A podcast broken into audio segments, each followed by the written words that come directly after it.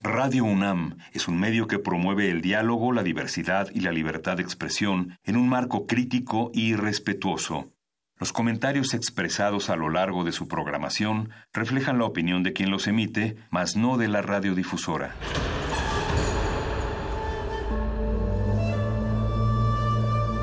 Un templo para la apreciación del ser mediante el sonido. mediante el sonido. Para nosotros. El sol sale durante la noche. Nuestros gritos llevan la mesura del silencio. Y el descontento está lleno de baile y risas. A todo, incluso a nosotros, nos resistimos.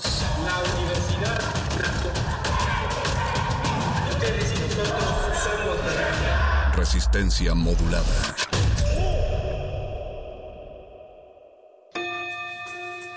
La travesía Zen de resistencia modulada los ha llevado a buscar la sabiduría de Oriente, del CCH Oriente. Allá estaremos para grabar otro episodio de Voces en el Campus. Una transmisión especial de resistencia modulada que la de GACO y Radio UNAM traen para ti. próximo 26 de marzo desde el CCH Oriente. De las 12 a las 15 horas. Transmisión a las 20 horas por el 96.1 de FM. Hacemos comunidad universitaria. Radio UNAM. Experiencia sonora.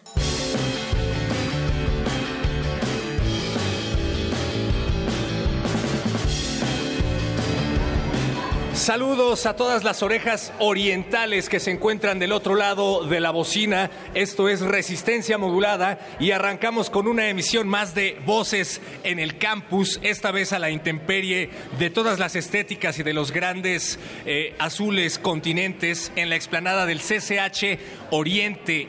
CCH Oriente, bienvenidos a esta transmisión de Resistencia Modulada que se encuentra en vivo, no en directo, Vamos a arrancar esta transmisión, como ya se pudieron dar cuenta, a las 12 del día hasta las 3 de la tarde, si es que los dioses de la radiodifusión lo permiten. Y lo que se ha dicho en estos micrófonos lo podrán escuchar en las frecuencias de Radio UNAM a partir de las 8 de la noche este mismo día. Y sería... eh, pues no tiene caso decirles cuáles son las frecuencias de Radio UNAM, porque como buenos unamitas, como buenos pumas, ustedes ya saben cuáles son esas frecuencias. En el momento en el que ingresaron a la UNAM, empezaron a escuchar Radio UNAM. ¿O me equivoco, Vania Nuche? Claro que no, claro que no. Todos los que somos de la UNAM conocemos bien las frecuencias, pero por supuesto que no nos escucha nada más la comunidad universitaria, así que sí se los vamos a recordar. 96.1 de FM y 860 de AM. Eh, nos pueden escuchar también por internet www.radio.unam.mx. Todos los días estamos ahí a partir de las 8 de la noche en Resistencia Modulada recibiendo sus voces. En esta ocasión voces en el campus, como ya lo decía el perro muchacho, desde el CCH Oriente en esta ocasión. Hemos estado de gira por varios planteles de la UNAM en donde nos han recibido con los brazos abiertos y con las orejas atentas, lo cual agradecemos muchísimo. Ya estuvimos en la Prepa 6, en la Prepa 1, en varios Y en esta ocasión le toca el turno a la sabiduría de Oriente, del CCH Oriente, uno de los planteles más grandes de la UNAM tan grande que tiene señalizaciones, algo que yo hubiera agradecido Sí. muchísimo cuando recién empezaba eh, a estudiar el nivel bachillerato y que además tiene una de las bibliotecas más grandes, eh, inhóspitas de este nivel. De hecho, yo subí hace un momento y ya me, ya me, eh, ¿Ya te trajiste algunos libros? me traje unos libros, sí.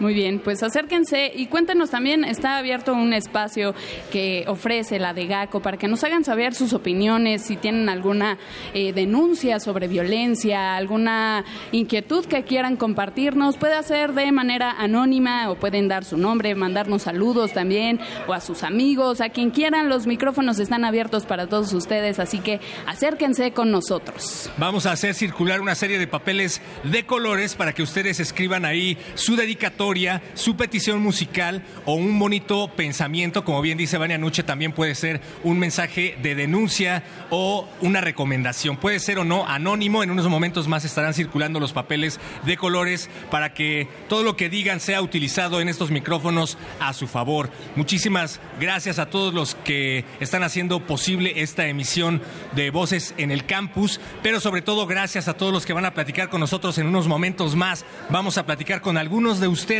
vamos a tener música en vivo, porque si no hay música no es nuestra resistencia. En unos momentos más vamos a platicar con los amigos de Maguey Negro.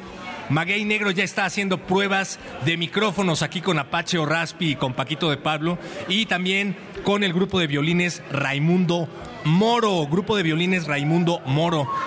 Ya Saludos, ya traen su porra. A ver, que se escuche la porra para grupo de violines Raimundo Moro, por favor. Bien, más o menos. porra. La porra para Maguey Negro, por favor. Y la, porra, para, resistencia para modulada. resistencia modulada. ¡Uh! Bien, bien, ahí la llevamos, no se preocupen. Ya casi. En algún momento vamos a lograrlo. Eh, esto quiere decir que Resistencia Modulada tiene una firme postura de que la resistencia es de quien la trabaja, la resistencia se puede hacer desde distintas trincheras y una de esas trincheras puede ser y tiene que ser el arte, cualquier forma de arte, cualquier forma de pensamiento y cualquier forma de hacer música es también una forma de resistencia y es por eso que nosotros los hemos combinado a ustedes a que se acerquen aquí a presentarnos sus propuestas musicales. También los combinamos a que nos digan qué libro están leyendo.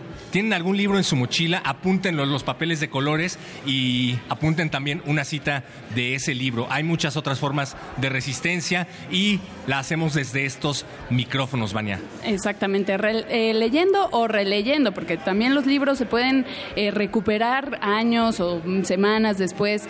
Siempre nos dan un significado diferente y nos hacen ver el mundo de manera diferente. Y creo que eso también es eh, la riqueza de la literatura. Nos abre otros horizontes en todo momento. Siempre que abrimos un libro, nos dice algo diferente. Pues dependiendo en qué contexto estamos, ¿no? Y más en este contexto en el de tanta violencia que estamos viviendo en el país, pues un libro siempre reconforta y las letras siempre son son sabias consejeras. los libros y otras formas de expresión. Inmediatamente llegando a esta explanada en donde pusimos la cabina de bolsillo de resistencia modulada, me encontré con una grata sorpresa. Hay pintas de hechas por, por alumnos del CCH, me imagino. Si no es así, entonces háganoslo saber. Pero ya le tomamos una fotografía a las pintas con gises bastante, bastante eh, sorprendentes que hay en los pisos de la explanada del plantel. Yo ya subí mi fotografía a Instagram y desde aquí le mando un saludo a Bizarro-Art, que es uno de los eh, creadores de un Deadpool que yo acabo de ver que me dejó bastante impresionado. Mucho lo- talento lo- aquí en el CCH. Etiquetaste a la de Gaco y a todos los demás. Ah, voy a etiquetar a la aquí, Legaco y a todos los demás, sin duda.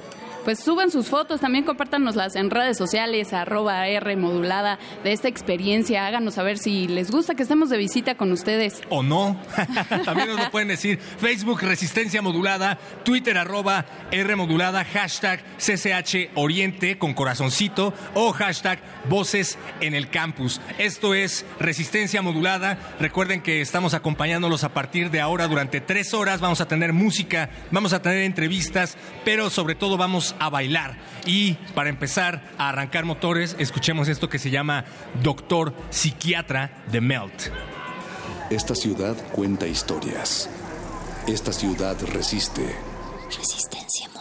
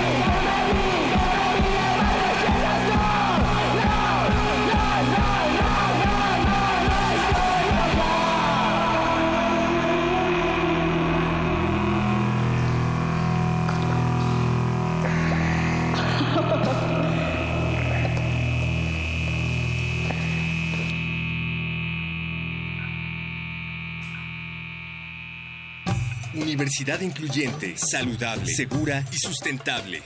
Dirección General de Atención a la Comunidad. Inclusión. Puedes verla al transitar en los pasillos, sin importar ropa, cuerpo o color de piel.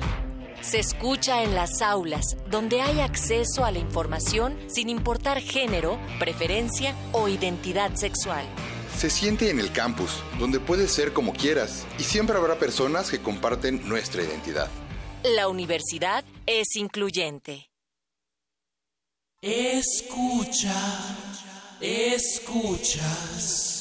Resistencia modulada.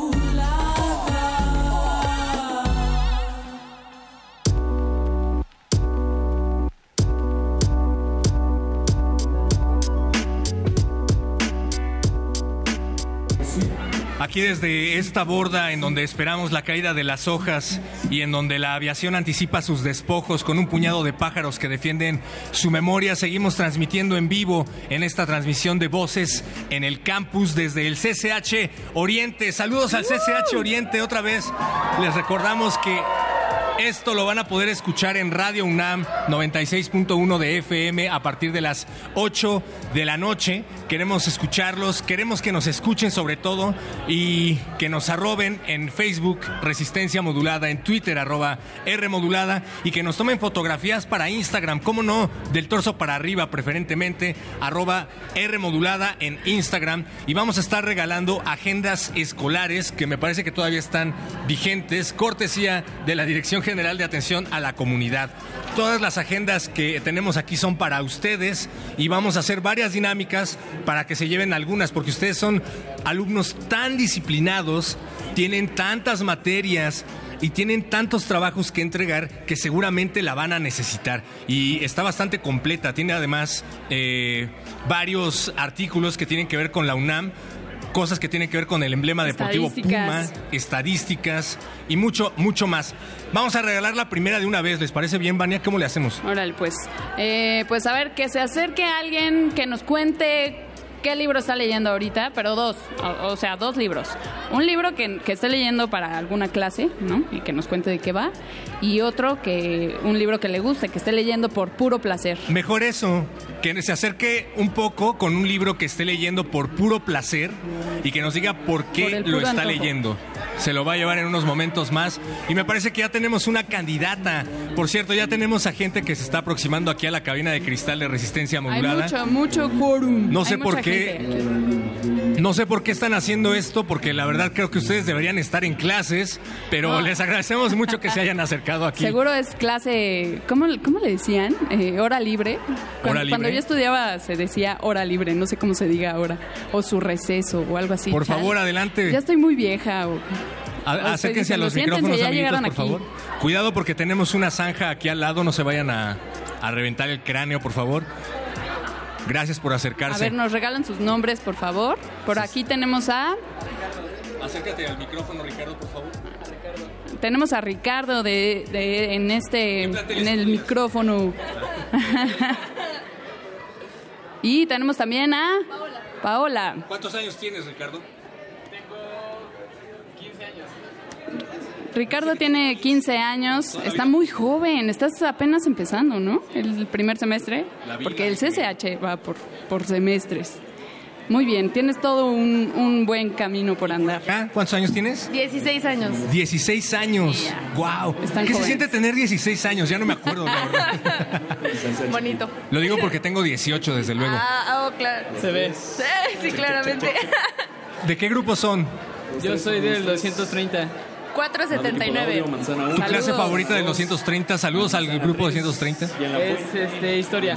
¿Por qué te gusta la historia, hermano? Porque relata cosas que pasaron y que posiblemente se puedan volver a repetir. Pero sabiendo eso, puede que ya no se pueda volver a pasar. Esperamos que no. Nos hace reflexionar.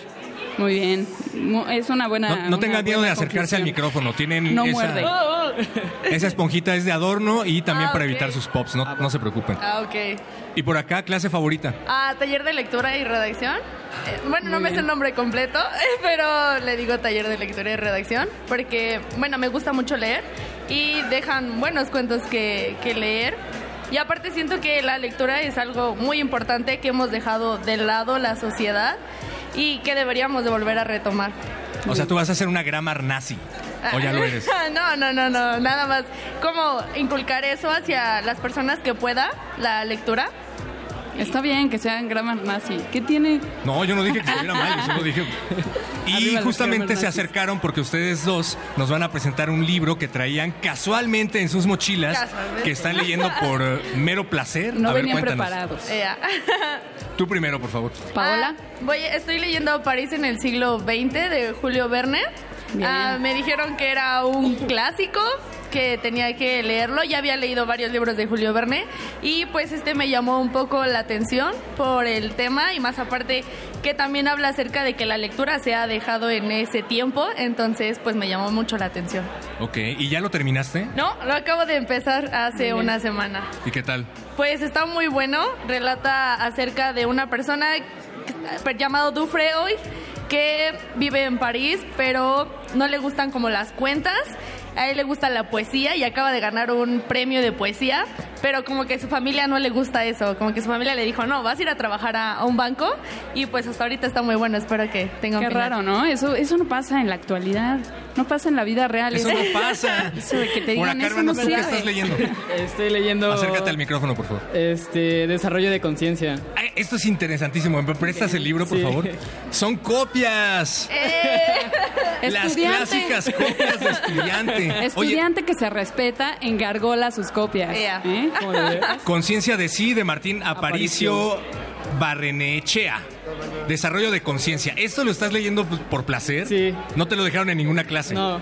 ¿Cómo, des- cómo llegaste a ese libro? Eh, fue porque conozco a un maestro de historia en la secundaria. Este, vio que le hacía muchas preguntas sobre eh, la historia, sobre qué onda con los masones y sobre los trapitos negros de cada... Ajá, de aquellos que consideran santos, o sea, cuáles eran sus trapitos negros. Mm. Y entonces este profesor me dijo, primero léete este libro y después hablamos más sobre los temas y lo compré. ¿Y qué personajes has encontrado que tienen trapitos que vale la pena sacar al sol? Eh, Hasta ahora. Eh, es sobre. Dicen que Benito Juárez era alienígena. ¿Quién Además de sabe? A lo mejor y sí, a lo mejor y sí. También se dice que, me- que nunca cargó un estandarte. Que nunca lo pudo llegar a cargar porque medía menos de unos 50. Pesaba Entonces- más que él. Sí, entonces este también se dice que Francisco Villa tampoco existió. ¿De plano? Ajá, o sea, su nombre de Francisco Villa eh, era Doroteo Arango. Este, no, sino es de es sobre una persona de un monte que se decía que se comía a los niños, pero llegó otra persona y se hicieron amigos, pero entonces este por respeto a él se puso ese nombre. No. Cuando Qué tú creías que... profundo, Qué sí. profundo, qué profundo. Cuando tú creías que las creepypastas de internet como las de la Yuwoki eran perturbadoras, pues es porque no te habías acercado a Francisco Villa. Sí, sí, sí. Cuando pensamos que era actual, pues muy bien. Gracias por sus recomendaciones, chicos. Y hacemos entrega de sus respectivas Gracias. agendas. Aplausos. Un aplauso para los amigos que están leyendo, porque además de todo lo que tienen que leer en clases, se dan el Sí, tiempo de claro. leer por placer y eso está bastante bien. Hay que leer por placer. Perfecto. Felicidades, Gracias. Paola, Ricardo, gracias por estar con nosotros. Y ya tenemos a otros dos asiduos lectores que nos acompañan y nos tienen sus recomendaciones. Eh, vienen con nosotros. Eh, también se ven muy jóvenes. Yo creo que también están por ahí de los 15 años. ¿Cómo te llamas? Katia. Katia. Katia. Y por acá tenemos a... Cuidado con la zanja. Ahí está, está perturbadora esa Yo soy zanja. Carlos. Carlos y Katia, bienvenidos a los micrófonos de resistencia modulada. ¿Cómo están? ¿Cuántos años tienen? ¿Y cuál es su código postal? Ah, rayos. Bueno, eh, tengo 16 años. Eh, mi código postal. No, no es cierto, eso no lo digas. Carlos, edad. Yo tengo 15 años. Muy bien, sí, le atiné jóvenes. Muy bien. Katia, cuéntanos cuál es tu libro, bueno, ¿qué libro estás leyendo en este Bueno, momento? actualmente estoy leyendo Esta patente oscuridad del escritor Frank Peretti. Eh, en este caso, este escritor es un escritor de la religión cristiana. Eh, pero me interesa mucho ya que es un novelista interesante dentro de este mundo. eh, ya que te mete no tanto la religión como para hacer que te conviertas a ella, sino que la mete en un ámbito de novela en las creencias del mundo espiritual que gu- aguarda esta religión. Es una novela basada en el cristianismo, digamos. Ajá, pero dentro del contexto del mundo espiritual. Ángeles, demonios, etcétera. ¿Tú eres eh, asidua del cristianismo? Sí, eh, pertenezco a esta religión eh, por parte de mi familia heredada, pero también eh, pues la sigo, podría decirse. Sí, la sigues con convicción. Oye, ¿y vas a ver los nuevos canales que le van a abrir a la iglesia en este nuevo gobierno? Mm, No soy muy devota de ver esa clase de programas, ya que luego transgiversan mucho eh, lo que dice originalmente la Biblia. Entonces no me gusta tanto. Prefiero estudiar más como institutos teológicos, donde revisamos más el contexto cultural e histórico de todas las eh, todo lo que habla la Biblia, todo lo que relata para poder comprender por qué se dictaba tales cosas en aquellos tiempos. También un libro bien difícil de, de leer, la Biblia, ¿no? Desde el principio. Muy bien, y por es- pues muchas gracias por compartirlo, Katia. Y por este lado, Carlos nos trae Sangre Azteca. Cuéntanos de este libro de Gary Jennings. Bueno, eh, este libro te remonta a la época de la conquista, en el cual el pueblo azteca estaba sometido a los españoles. Pero el personaje principal aquí es un mestizo que es hijo de la realeza española y, y azteca. Y te va contando más o menos la historia de cómo va aprendiendo tanto de los españoles como de los aztecas de- y de su pasado. Y pues para no hacerles spoiler es lo que trata, más o menos. Ah, muy bien. Oye, ¿tú estás a favor de que eh, España pida disculpas por la conquista de México? Mm, no lo sé, es que acababan de salir igual de una conquista, así que como que no tenían mucho mucho desarrollo en sí la España. España acababa de salir de una conquista cuando nos conquistó. Sí, de los musulmanes. Ándale, no, no sabía eso, está muy interesante tu libro. Sí, está- Órale, pues Carlos y Katia, muchísimas gracias por haberse acercado aquí a la cabina de resistencia modulada. Se acaban de ganar sus respectivas agendas cortesía de Degaco para que apunten todo lo que están leyendo. Muchísimas gracias una vez más. estrenar. Muy bien, pues muchísimas gracias a todos. Síganos haciendo sus recomendaciones literarias también en redes sociales. Por lo pronto nos vamos a música, vamos a escuchar Claro que sí de Hidrógenes.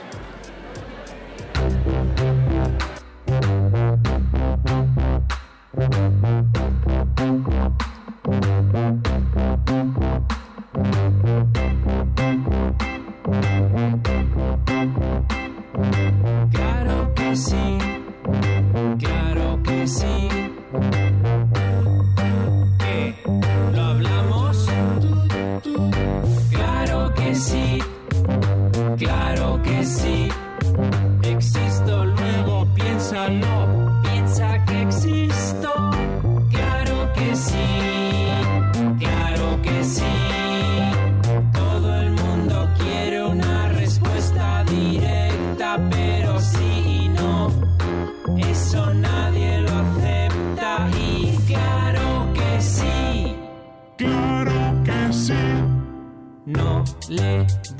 la vuelta. Quédate el cambio. No le des la vuelta. Quédate el cambio. Obvio.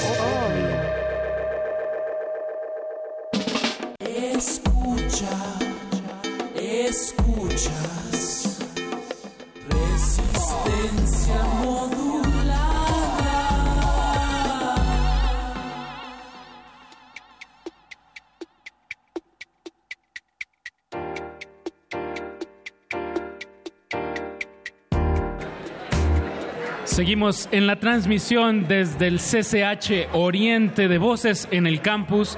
Un verdadero privilegio traer estos micrófonos de Radio UNAM aquí a la comunidad uni- eh, preparatoriana, ya iba a decir universitaria, pero próximamente universitaria. Eh, pues qué bueno que hay tanta gente aquí afuera de esta cabina y pues estamos muy contentos de, de estar aquí y de estar platicando con ustedes. Así es, de esta tarde se trata de, de conocernos y de pues poner en las frecuencias del FM 96.1 las, las vivencias, eh, lo, lo que piensa la, la comunidad, por lo menos lo que nos, para lo que nos dé tiempo de capturar durante estas tres horas de transmisión este lindo martes de, de marzo, esperando la primavera. Y pues aquí en el CCH Oriente hay, como, como podremos haber escuchado, pues hay de todo, hay gustos para lanzar, se percibe desde que uno entra en, eh, a través de las puertas de, de la entrada. Bueno, nosotros entramos por atrás en realidad, pero, pero se aprecia. Y también hay talento musical que quiere ser escuchado, o eso suponemos, aquí en este espacio. Como es el caso del grupo Maguey Negro, que ya nos acompañan aquí sus tres integrantes, Germán, Efren y Eric. ¿Cómo estamos? Bienvenidos. Bienvenidos. Muy bien, muchas gracias. Estamos muy, muy agradecidos por esta invitación. Eso, pues se ven frescos, muchachos. Eh, queremos co- comenzar esta charla preguntándoles sobre, pues, ¿qué, qué, qué nos pueden decir sobre estudiar aquí en CCH Oriente, sobre caminar sus pasillos a las, a las 9 de la mañana, comer, eh, vimos que hay una torta del tamaño de mi cabeza, Eh, eso nunca lo había visto, creo que es la mutante, bueno, no, eso, eso deduje, no sé, platíquenos usted. Pues sí, mira, nosotros cuando estudiamos aquí era un relajo, estudio, era tratar de, de combinar toda esta parte y era muy bonito porque a- a este, en, este, pues en este plantel es donde creas amistades, ¿no? Y proyectos como el de nosotros. Entonces es una experiencia maravillosa. Entonces nació el proyecto de Maguey Negro aquí. eh, Así es, aquí nació. Justamente eh, tenemos en la audiencia una profesora que fue la que nos ayudó también a, a crear el Ah. proyecto, la profesora Marta Patiño. saludos, a la profesora Marta Patiño, ya la ubicamos, es la que se está muriendo de, de pena. Pues ahorita vamos a estar escuchando un set de ustedes, eh, dos guitarras, tres voces. Cuéntenos más sobre el, el sonido y la propuesta de, de Maguey Negro. Pues eh, Maguey Negro, eh, para empezar en, Ma- en Maguey Negro, eh, el nombre surge como tomamos un emblema mexicano que es el maguey, ya que se hacen vestimentas, eh, bebidas. eh, Bebidas. sí, muchas bebidas. Bebidas varias. y negro porque es uno de los colores más representativos, yo creo que del rock eh, desde sus inicios. Entonces, de ahí nos basamos para hacer este nombre de maguey negro. De hecho, antes nos llamábamos, nos llamábamos como el plantel, Oriente. Ah, mira. Nada más que el profesor nos dijo, uy, qué originales, ¿eh? Entonces, optamos por cambiarle el nombre. Bien, bien. ¿Y, y hace cuándo em- empezó el proyecto? Pues ya en, Maguey Negro. en abril cumplimos alrededor de cinco años, ¿verdad? Ah, bueno. En no, abril cumplimos cinco años y formalmente llevamos año y ocho meses, más o menos. Más o menos. Más o menos. Sí, empezamos como todos, ¿no? Una, una banda de covers. Por formalmente se refieren a subir ya su música original a las plataformas digitales. Presentarse en vivo. Así es, así Sí, es. Exacto. Eh, Y ya nomás dejar algunos covers por ahí, pero ya más música original. Exactamente, sí, optamos por eh, lanzar ya nuestro material. No tiene mucho que se subió, de hecho fue el año pasado. Eh, en las plataformas estamos en Spotify, iTunes, SoundCloud, YouTube, Deezer, Amazon Music y en plataformas extranjeras de Francia, Rusia, estamos en todos, todos lados. Bien, bien, pues. Pero qué mejor que ahora, ahorita en unos momentos vamos a tener en vivo a través de las frecuencias del 96.1 de FM para que no le vayan a cambiar. Porque va a estar Maguey Negro tocando aquí en vivo desde el CCH Oriente. ¿Qué van a preparar ahorita para el set? Pues sí, de hecho tenemos dos eh, EPs que están arriba. Eh, uno se llama Sin Retorno y otro se llama Map. Vamos a tocar eh, canciones varias de los mismos y vamos a mezclarlas. Unas canciones que creo que están sabrosonas, que se van a disfrutar y esperemos que a las personas que nos acompañan el día de hoy les agrade este, este set que vamos a compartir con ellos. Pues, pues muy bien, en lo que nos preparamos, pues vamos a escuchar un tema musical. Y pues no le cambie que ahorita... No, no, más bien. eh, ¿Qué pasó, Paco? ya vamos con el maguey negro. ¿Así? ¿Así? Sí. Ok, bueno, entonces... eh, Adelante, muchachos. Venga, vamos para aquí afuera de la cabina. No se despeguen.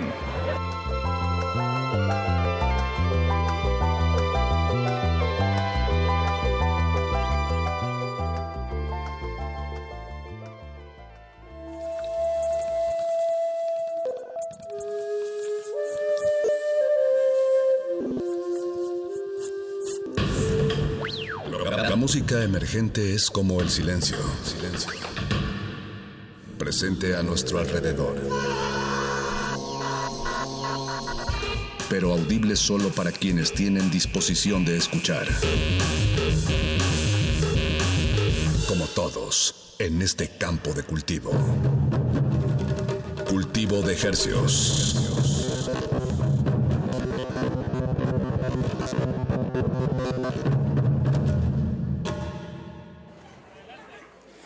¿Qué tal? Nosotros somos Maguey Negro. Vamos a tocar unas canciones de nuestro material que pueden encontrar en todos lados. Esta canción tiene por título ¿Por qué?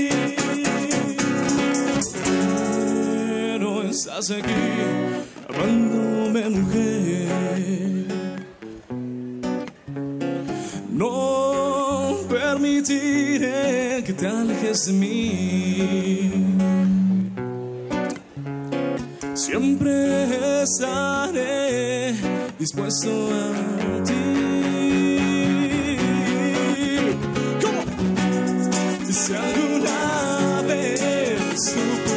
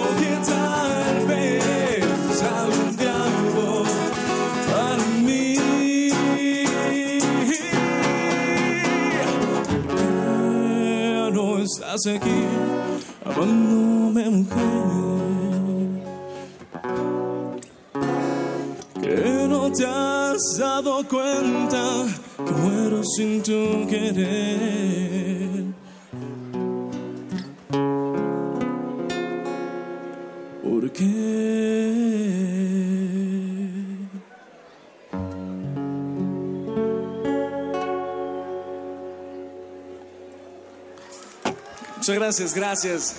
Eso fue porque de nuestra autoría. La pueden encontrar en todas las plataformas digitales. Y vamos con una canción, una canción que es más como de energía, de superación personal. Esta canción tiene por título Mi elección. Y esto dice así.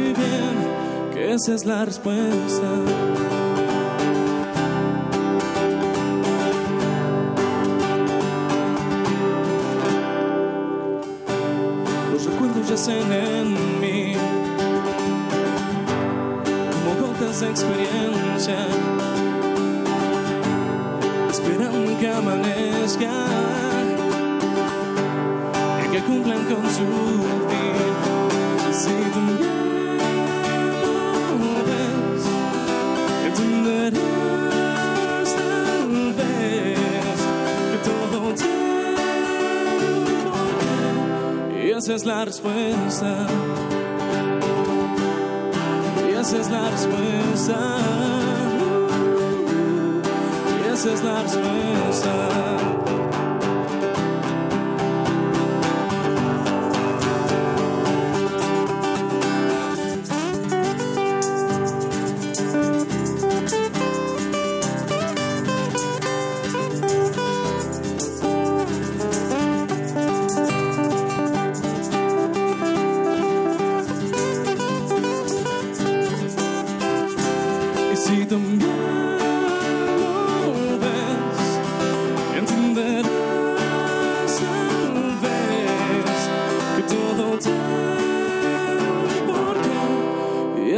Respuesta. Esa fue mi elección. Muchas gracias, gracias. Nosotros somos egresados aquí de CSH Oriente, somos or- orgullosamente CSHeros. Y este, hay una canción que en especial me gusta demasiado, es una canción que compusimos en inglés. Y esta, esta canción tiene un tema romántico, tristón. Es una canción que se compuso cuando estábamos enamorados y lamentablemente no fuimos correspondidos. Esta canción tiene por título For Liz. Esperemos que les guste.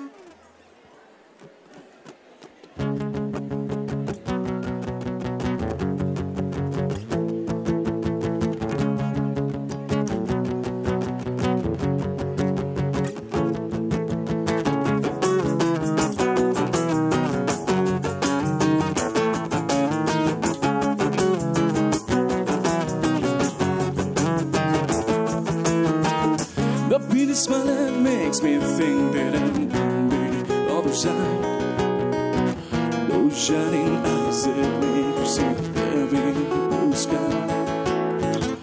That moon brown hair that make her see radiant, but she knows it's crazy for her chosen.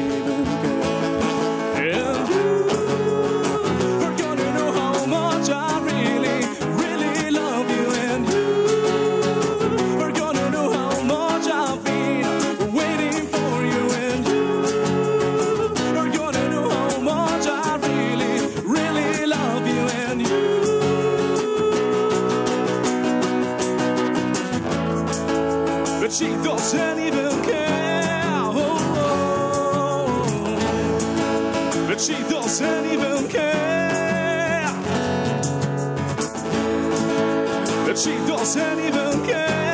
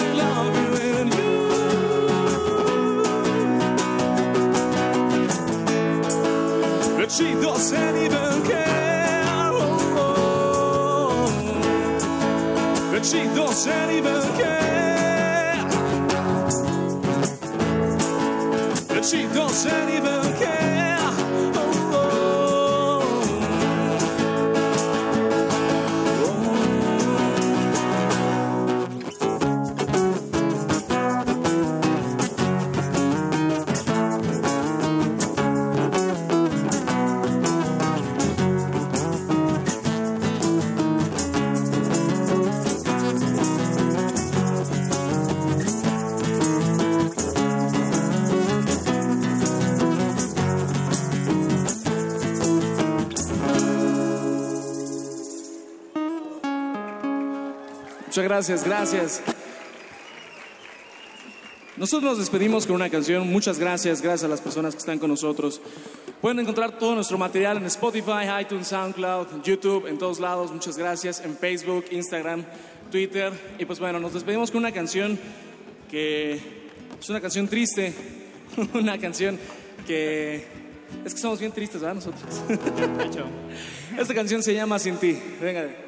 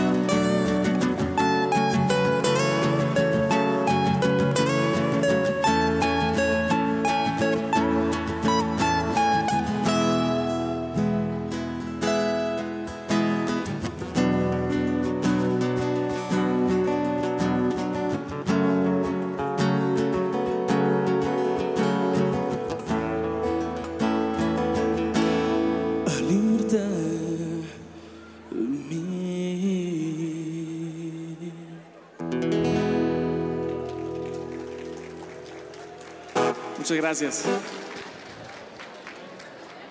Fuerte el aplauso para Maguey Negro de nuevo aquí en vivo desde el CCH Oriente. Muchas gracias a Germán, a Eric y a Efren que estuvieron aquí tocando sus temas originales. Eh, les agradecemos a todos estar pues aquí, que se acerquen a, reverdecer, el, eh, reverdecer el colectivo, a la Defensoría de los Derechos Universitarios. a, pues muchas gracias a Degaku por, por proporcionarnos esta cabina y a ustedes por estar aquí. Eh, les recordamos que si quieren hacer peticiones o algún mensaje que, queramos- que quieran que se transmita a través de estas frecuencias, pues ahí están los papelitos y aquí yo también traigo. Se vale pedir canciones o se vale pues lo que ustedes quieran en, en verdad. Para eso es este espacio, para eso son estas frecuencias, para que ustedes las hagan suyas. Eh, pues muchas gracias al grupo eh, Maguey Negro, síganlos en sus plataformas digitales. Y pues bueno, muchas gracias. Vamos con algo de música. Vamos a escuchar de Danny Vander, disculpe usted. Y seguimos aquí en Resistencia Modulada. Escucha, escuchas. Resistencia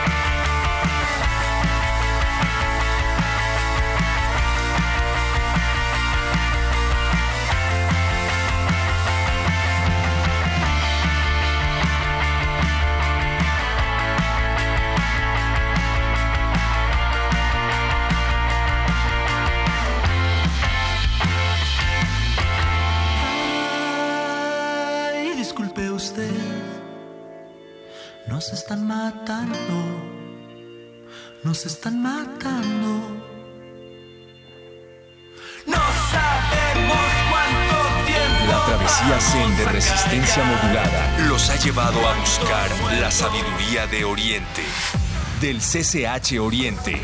Allá estaremos para grabar otro episodio de Voces en el Campus.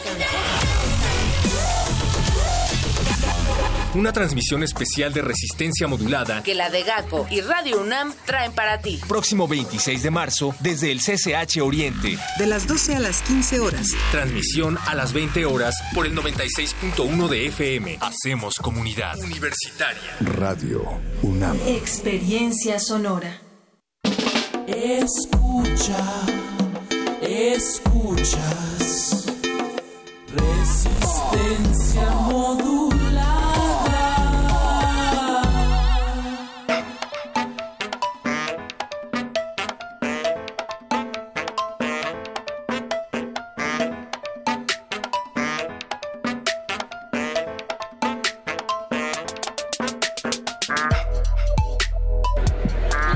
En esta transmisión especial en vivo desde el CCH Oriente de Voces en el campus. Les habíamos platicado que nos íbamos a sentar a hablar con todos ustedes acerca de distintos proyectos llevados a cabo por los alumnos, alumnos talentosos, alumnos que son destacables y que vale la pena destacar. Estamos en los micrófonos de Radio UNAM con Dana Sánchez Cruz. Bienvenida, Dana. Son muchísimos, así es que tengan paciencia, queridas orejas atentas, para cuando se vayan pasando los micrófonos. También está por aquí Ana Pérez Castillo. ¿Cómo estás, Ana? Hola, muy bien, gracias. Tenemos a Arius Revilla. ¿Cómo estás, Arius? Hola, estoy muy bien. Eres Arrius. Así es. Arrius, ok. Sí. ¿Qué significa tu nombre? Eh, significa, bueno, no tiene significado alguno, pero pues lo sacó mi abuelo de la película de Ben Hur. Ah, Eh, wow. Porque es el quinto emperador de ella, de Grecia. Ah, bienvenido, Arrius. Nunca lo había Gracias. Eh, Kerry Naomi. Hola. Tu nombre también es peculiar. Eh, sí. Eh, Elías Eduardo. Hola. Hola, Elías. Carla Andrea Velázquez. Hola. Y Alexis Velázquez. hola. Eh, es que todavía ponen su nombre empezando por el apellido. Ah, qué tiempos, vale, Ah, cuando hacíamos eso. Ah, qué bonito recuerdo. Yo también lo pensé ahorita que lo leí. Y desde luego nos encontramos con el profesor Leonardo Carrillo. Bienvenido, profe. Hola, buenas tardes. Todos ustedes son del taller de robótica, no, más bien el, club de robótica del CCH Oriente. Cuéntenos, por favor, de qué se trata este club, cuándo empezó, en qué consiste y qué tengo que hacer para tener un cochecito como el que nos trajeron aquí a la mesa. Es un proyecto institucional que nace aproximadamente hace 10 años y estamos participando los cinco planteles, tanto profesores como alumnos en él. El club, su fin es que los chicos se acerquen a la tecnología y a las ciencias. El trabajo de los chicos es voluntario, no hay una calificación, es trabajo extracurricular. En muchos casos el de los profesores también es de la misma forma. Y a través de estos 10 años hemos preparado a los chicos para competir en, en competencias nacionales e internacionales, logrando algunos premios a nivel nacional y también llegar a participar en forma internacional. Tanto Plantel Oriente como los otros cinco planteles hemos trabajado en este proyecto. Queremos mandarle un gran abrazo, solidario a todos los compañeros del Instituto Politécnico Nacional, porque no se trata de aquí más que de crear vínculos, de crear puentes. Y esas enemistades creo que se difuminaron por completo en 1968 o antes, pero a mí sí me gustaría preguntarles por qué piensan que los alumnos del IPN siempre alcanzan un grado notorio en temas de robótica, cuando el CCH también tiene su propio club de robótica. ¿Qué pasa ahí? Sí, por favor. Bueno, creo que Elías. principalmente todo se basa en la competencia. Nosotros en el concurso que La acabamos de ir, competencia, ¿no? Ajá, en el concurso que acabamos de ir, nos preguntaron que por qué íbamos a un, un concurso de robótica cuando éramos colegio de ciencias y humanidades y que prácticamente por qué no estábamos en la historia. Entonces aquí es como que también eliminar todo ese tabú de que la UNAM es de ciencias sociales y el IPN de matemáticas, ¿no? No todo es así. En realidad pues se vive un nivel muy alto de ambas partes y de otras instituciones, ¿no? Que solamente, no solamente es UNAME y IPN. Claro, hay que mencionar que, o sea, independientemente de la institución que nos respalde, ¿no? Eh, lo importante pues es que México está escalando en este terreno de la robótica y es eh, actualmente es el principal país o el único país que a nivel Latinoamérica que ha conseguido un nivel importante en eh, competencia en la competencia de FIRST, si no me equivoco, no, en la Olimpiada de, de robótica, en la Olimpiada Mundial de Robótica. Esto hay que reconocerlo. Entonces, sí que bueno que el CCH se impulsa, pero creo que hay que quitarnos también esta, eh, pues la carga como de decir, pues mi escuela es mejor o hay que luchar por el país, creo, ¿no? Sí. Pero qué bueno, qué bueno que lo hacen, chicos, y tan jóvenes. Eso es, me gusta siempre reconocer que son jóvenes porque siempre hay una, un estereotipo de que los jóvenes están concentrados en cosas más superficiales y en la robótica no. A ver, cuéntenos por qué les importó o por qué les llamó la atención la robótica. ¿Quién quiere comenzar? Pues, para hacerlo por la anécdota, para tener una experiencia, um, pues una experiencia más en CCH, ya que la escuela te ofrece muchas oportunidades y creo que yo me metí más por curiosidad, porque en sí yo no sabía nada de esto, no tenía experiencia eh, antes y pues me llamó la atención y, y me metí por la anécdota. Oigan, ¿y ya han competido a nivel nacional en Olimpiadas? Sí, en Nacional. ¿Qué tal estuvo? ¿Cómo les ha ido? ¿Quién se avienta? ¿Quién nos cuenta? Bueno, acabamos de ir a una olimpiada en el Tecnológico de Monterrey, el campus Guadalajara. O, aunque no obtuvimos como que los resultados obtenidos, podemos decir que trajimos pues mucha experiencia y muy buenos, muy buenas cosas, ¿no? Para el próximo año que probablemente estaremos. Además, pues, eh, bueno, mi equipo con Robot ganó a mejor Best Team. ¿Este de qué trataba? Pues que se buscara o formar equipo de distintas instituciones pues para lograr crear amistades, ¿no? Y que, ajá, en Super Team y no solo quedarse, como les repetía, solo en CSH Oriente. A mí, en mi caso, nos tocó con eh, unos alumnos del Tecnológico de Monterrey. Oh, y pues bueno, fueron, pues fueron momentos muy, muy, muy estresantes y buenos a la vez, ¿no? Por cierto, aquí el profe Leonardo Carrillo dice que de pura casualidad hoy traía este diploma que le otorgaron a Tequitl Oriente, así se llama el club, Tequitl Oriente. No, el equipo. El equipo Tequitl Oriente en la categoría RCJ Rescue Line por Super Team y se llevaron nada más y nada menos que el primer lugar. Muy Muy bien. bien, Muchísimas felicidades. felicidades por este reconocimiento, pero explíquenos eh, qué rayos es el RCJ Rescue Line. Ah, pues es una categoría que consiste en rescate en línea. Es una pista de plano blanco con una línea de cinta negra en la que te ponen varios obstáculos como topes, rampas, botellas y curvas cerradas, entre otras cosas, para llegar a un punto en donde es una caja con pelotas y las tienes que recoger y llevar a un hoyo negro, depositarlas ahí. Ah, como en la vida misma. Es como Mario, exacto, sí. Ah, yo iba a decir que algo más frívolo como Mario Kart. Como en el Mario Kart. Oigan, eh, nos han propuesto aquí una dinámica porque ya que ustedes se han vuelto asiduos de la robótica, se han vuelto asiduos de las creaciones electrónicas, pues ustedes saben que la inteligencia artificial y su peligro se está volviendo inminente, lo decía Stephen Hawking, y por eso queremos hacerle a ustedes una serie de preguntas al respecto. Se trata de un versus, preguntas con respuestas rápidas para saber más acerca de sus preferencias en robots, para que cuando seamos dominados por completo por una inteligencia artificial, pues nos digan ustedes por quién votar, porque va a haber candidatos robots en un futuro. Entonces, primera pregunta, ¿qué prefieren? ¿Robots con patas o con ruedas? Con ruedas. Con ruedas. ¿Por qué? A ver, que nos, que nos cuente Kerry, que no ha hablado casi. Pues yo digo que es una forma más dinámica de hacer que funcionen los robots, porque como quieras con piernas, por así decirlo, puede haber varios inconvenientes y las ruedas pueden adaptarse a diferentes ambientes, a diferentes terrenos. Ajá, a diferentes ambientes, contextos y pues puede ocasionar que logre muchas cosas. Bien, Marianuche, próximamente el ser humano será implantado con ruedas. Sí, justo. Creo que va a ser más, más eh, factible movernos en esta ciudad también. Eh, profesor, ¿usted está de acuerdo con sus alumnos? ¿Mejor las, las ruedas que las Yo creo que no podría decir si hay mejor o peor. Todo depende para el contexto y la necesidad que lo requieras. O sea, todo depende para el contexto la necesidad que lo requieras. Para algunas aplicaciones me convendría mejor un robot con ruedas y para otros a lo mejor un robot con piernas.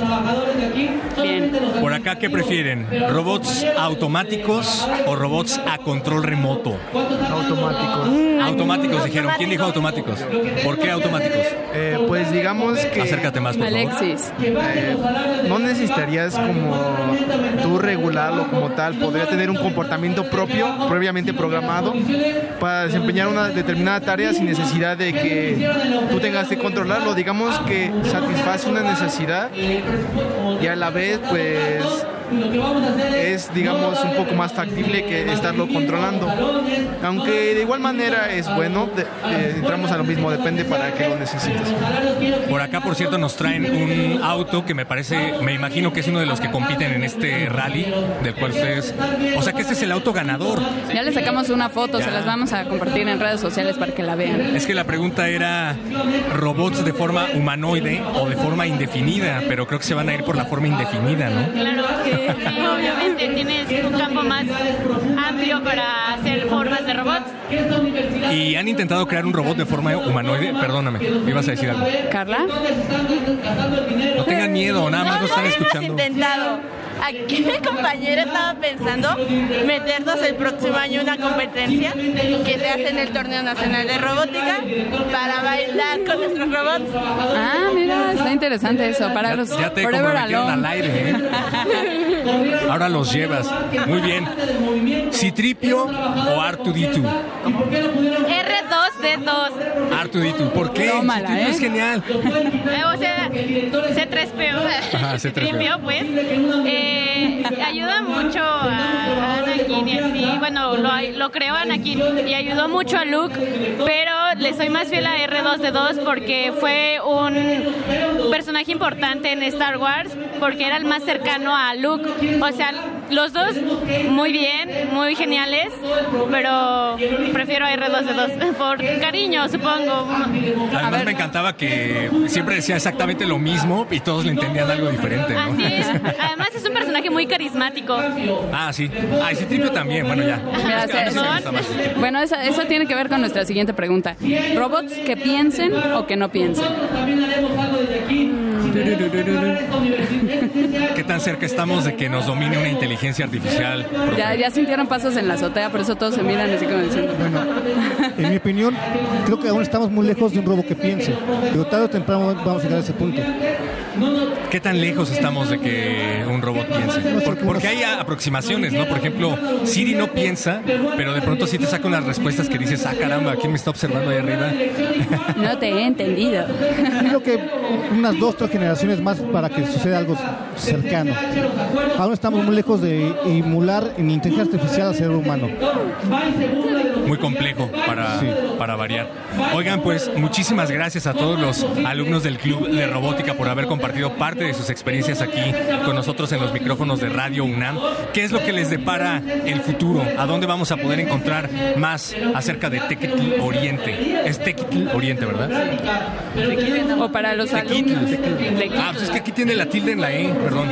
Bueno, es que no, no es su culpa que los que imprimieron el diploma no supieron. Sí, seguro lo, in- lo imprimió una inteligencia artificial. Pero bueno, a ver qué, qué- para dónde va, para dónde va este club. ¿Y quién puede ingresar? Es decir, me decían que no tiene necesariamente que ver con las clases, o sea, no hay una calificación. Entonces, si Vania quiere crear un humano eh, en forma de. un robot en forma de humano, ¿puede acercarse con el profesor Leonardo o no? Sí, eh, el club está abierto a cualquier alumno, el club está abierto a cualquier alumno del plantel, el- solamente que se comprometa porque implica dedicar mínimo de dos a cuatro horas a la semana de su tiempo y no todos los chicos están dispuestos a hacer este sacrificio.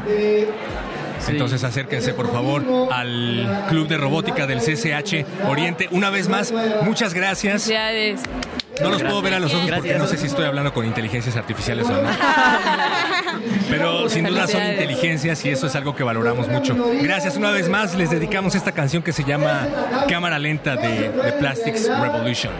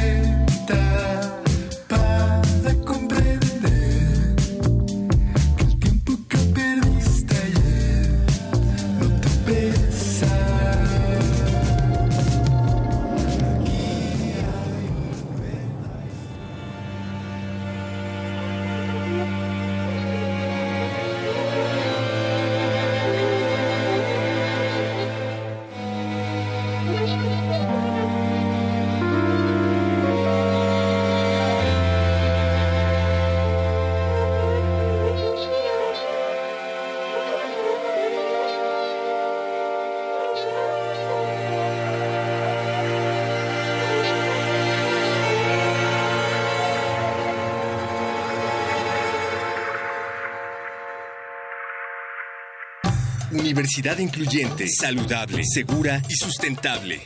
Dirección General de Atención a la Comunidad. Salud. Promover el cuidado del cuerpo de forma consciente para proteger a cada estudiante como un elemento invaluable de la universidad. Atender la mente como la mayor fortaleza de la comunidad, porque las emociones también deben cuidarse. Fomentar los hábitos saludables a través de información directa y sin prejuicios. La universidad es saludable. Motivos nos sobran. Queremos reencontrar nuestras raíces, Reafirmar lo aprendido. terminar las materias. Salimos de la cabina y volvemos a la escuela. Voces en el campus. Una transmisión especial de resistencia modulada desde distintos planteles de la UNAM. que la de GACO y Radio UNAM traen para ti. Miércoles 13 de marzo, Prepa 1. Miércoles 20 de marzo, Prepa 6. Martes 26 de marzo, CCH Oriente. Jueves 4 de abril, CCH Sur. De las 12 a las 15 horas. Transmisión a las 20 horas por el 96.1 de FM. Hacemos comunidad. Universitaria. Resistencia modulada. Radio UNAM. Sonora. Escucha, escuchas. Resistencia modulada.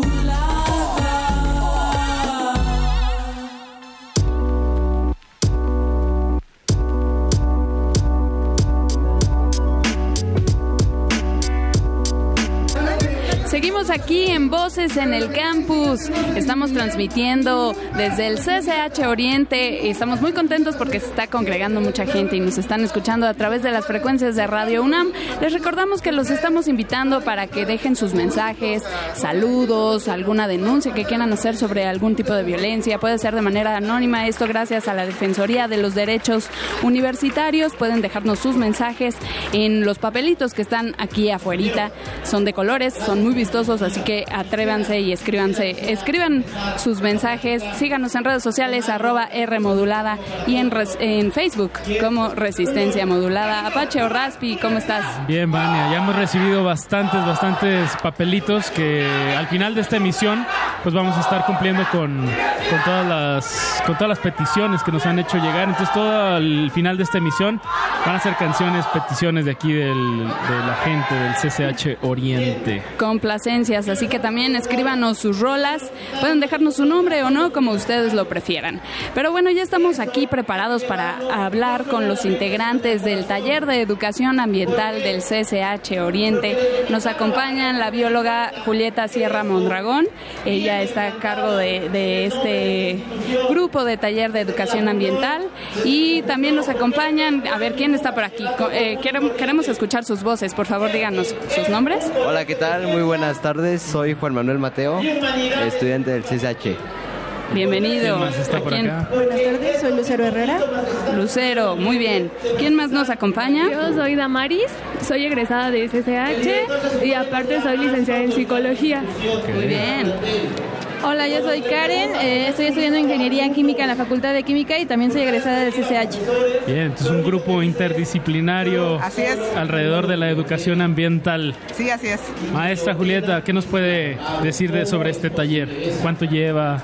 Eh, bueno, pues es un taller que lo iniciamos hace aproximadamente 13 años. Eh, empezó pues muy incipiente, con poca gente, sobre todo eh, poco convencidos de que la educación ambiental pues tiene que ser el motor que rija pues muchas de las actividades cotidianas que llevamos a cabo. Eh, finalmente yo creo que empezamos precisamente trabajando cuestiones teóricas, pero me pareció a mí muy importante que podíamos incursionar en la parte práctica. Es decir, muchas de las ocasiones todos estos proyectos se quedan en el aula y bueno, vamos, aquí en el plantel tenemos eh, tantos espacios para trabajar que bueno, la educación ambiental no solo abarca estos aspectos eh, de la botánica, de la propagación de plantas, en fin, muros verdes, huertos urbanos, sino además es la empatía que tenemos con otros seres vivos, ¿no? Que La bien pueden ser animales y este y entre nosotros mismos, ¿no? Insectos. Que parece que se ha perdido todo esto, ¿no? Sí, los insectos y nosotros, ¿no? Yo creo que esa educación tiene que llegar a, a todas las esferas, ¿no? Y modificar muchos estilos de vida que tenemos. La biodiversidad nos salvará, ¿no? Que sea que entre más variedad de especies haya, hay menos posibilidades de que algo nos afecte, ¿no? Entre más variado sea. Así es, yo creo que eso tiene una enorme responsabilidad, ¿no? El cuidado, la protección, el conocimiento. Yo creo que sin ninguno de estos factores es complicado, ¿no? Que alguien pueda transitar por este mundo sin dejar una huella como le estamos dejando a los seres humanos. En cuestión de huella, el primer paso práctico, ¿qué sería, eh, maestra? ¿La composta? Eh, ¿Qué es lo inmediato que uno Separación, debe tener consciente? Bueno, yo creo que son muchas cosas y yo creo que ya de ahí dependerá, pues eh, yo creo que la inclinación de los jóvenes, ¿no? Es eh, desde la misma formación, es decir, los mismos cursos, para que tengamos un lenguaje común y finalmente ir ellos haciendo propuestas de soluciones viables, de soluciones reales, este, tangibles que se van viendo a lo largo de- del tiempo, ¿no? Pero sí puede ser, si vamos a trabajar con plantas, puede ser la composta, ¿no? Este, como el primer este, sustrato en el que tenemos que, plantar vida, ¿no? Eh, y bueno, yo quería retomar este asunto de, pues la importancia de la empatía, ¿no? De desarrollar la conciencia sobre nuestros actos, eh, de cómo, cómo impacta el ser humano en la naturaleza, ¿no? Y por eso esta importancia de que haya, sea un taller interdisciplinario, ¿no? Y la presencia de la psicología, por ejemplo, con Damaris Duarte.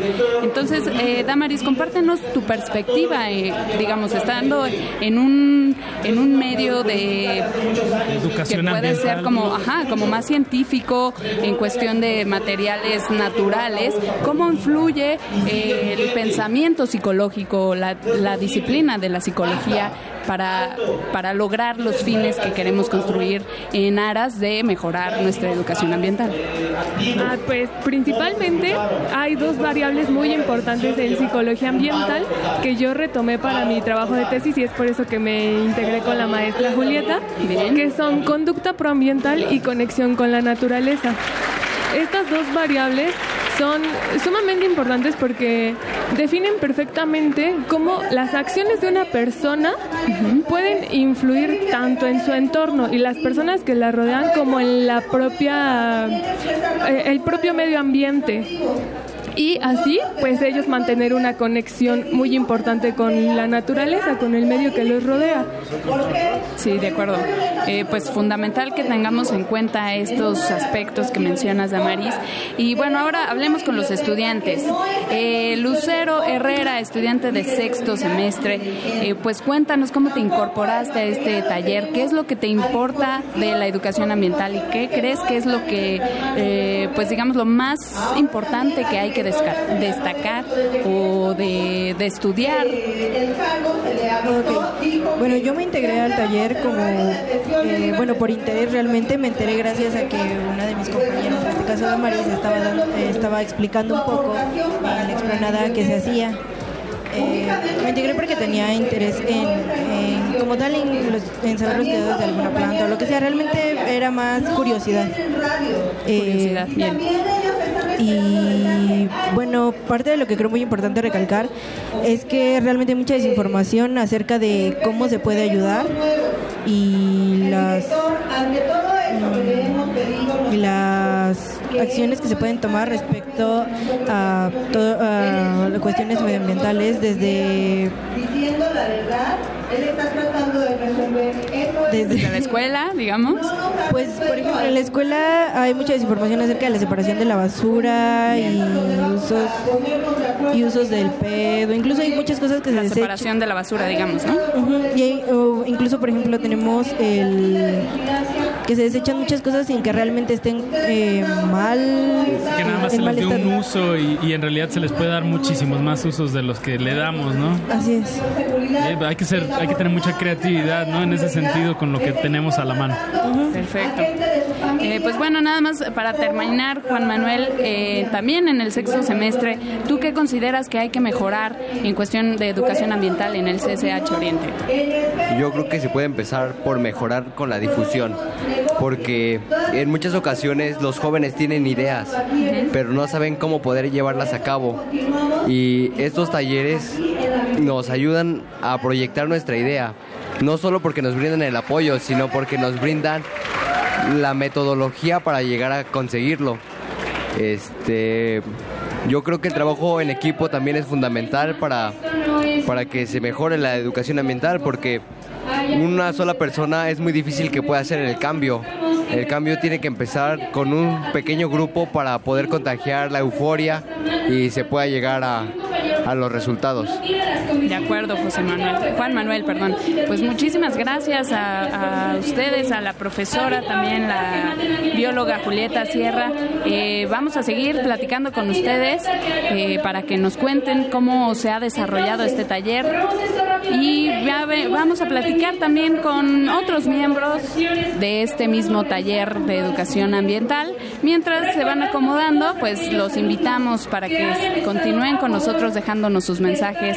Recuerden que la Defensoría de los Derechos eh, Universitarios pues abre sus, sus micrófonos para que ustedes nos hagan llegar sus denuncias, sus dudas, también sugerencias sobre las acciones que hay que tomar para mejorar la armonía y mejorar las relaciones en la, en la universidad, en los planteles, pues la- las relaciones interpersonales que son fundamentales y en muchos lados se están deteriorando. Ya están con nosotros eh, Otra aquí el segundo. de, de- Ajá. de talleristas de pues de este de educación ambiental aquí en el CCH Oriente. ¿Cómo estamos chicos? Háblenle aquí al micrófono. Eh, ¿cómo, cómo, cómo vamos? Díganos su nombre y, y qué, cuál es su interés en, en este taller. Ahí está. Adelante. Ajá, te escuchamos, te escuchamos.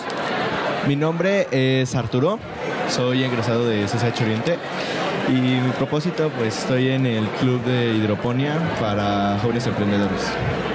Bien, de hidroponía, todos estas, eh, ustedes están todos involucrados con en este aspecto de la hidroponía.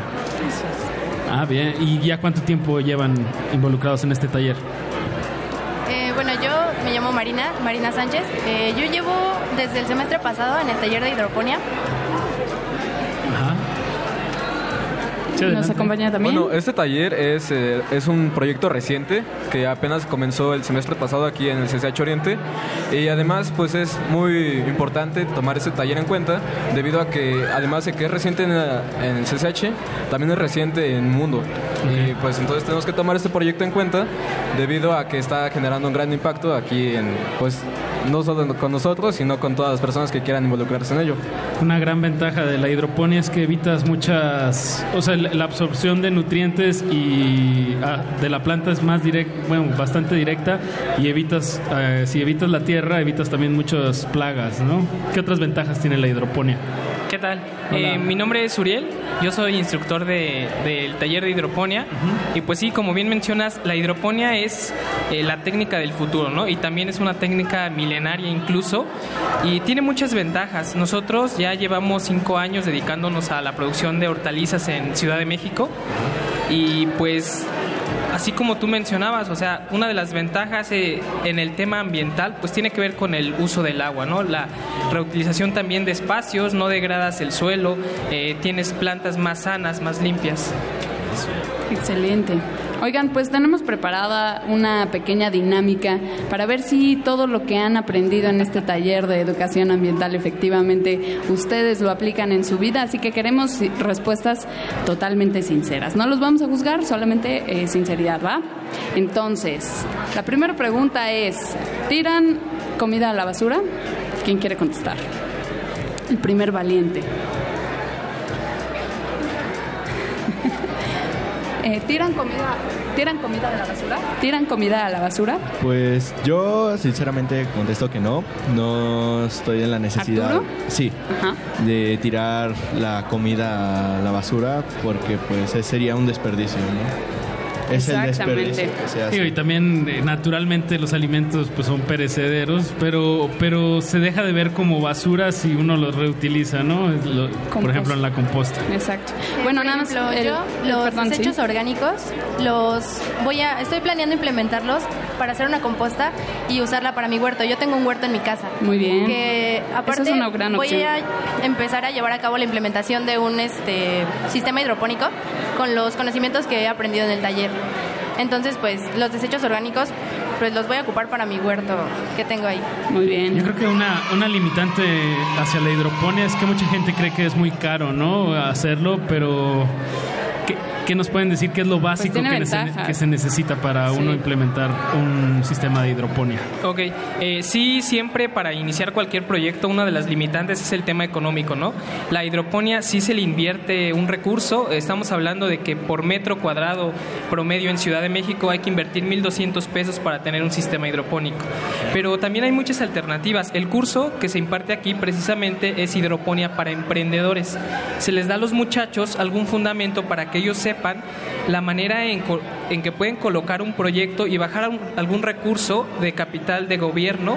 Eh, el sexenio pasado pues teníamos al INADEM, por ejemplo, pero ahí está CEDEREC, ahí está INAES, ahí está Fondeso y también es parte de esto, o sea, da- mostrarles a los muchachos que hay opciones para poder financiar sus proyectos ya sea a escala muy casera o a escala ya industrial.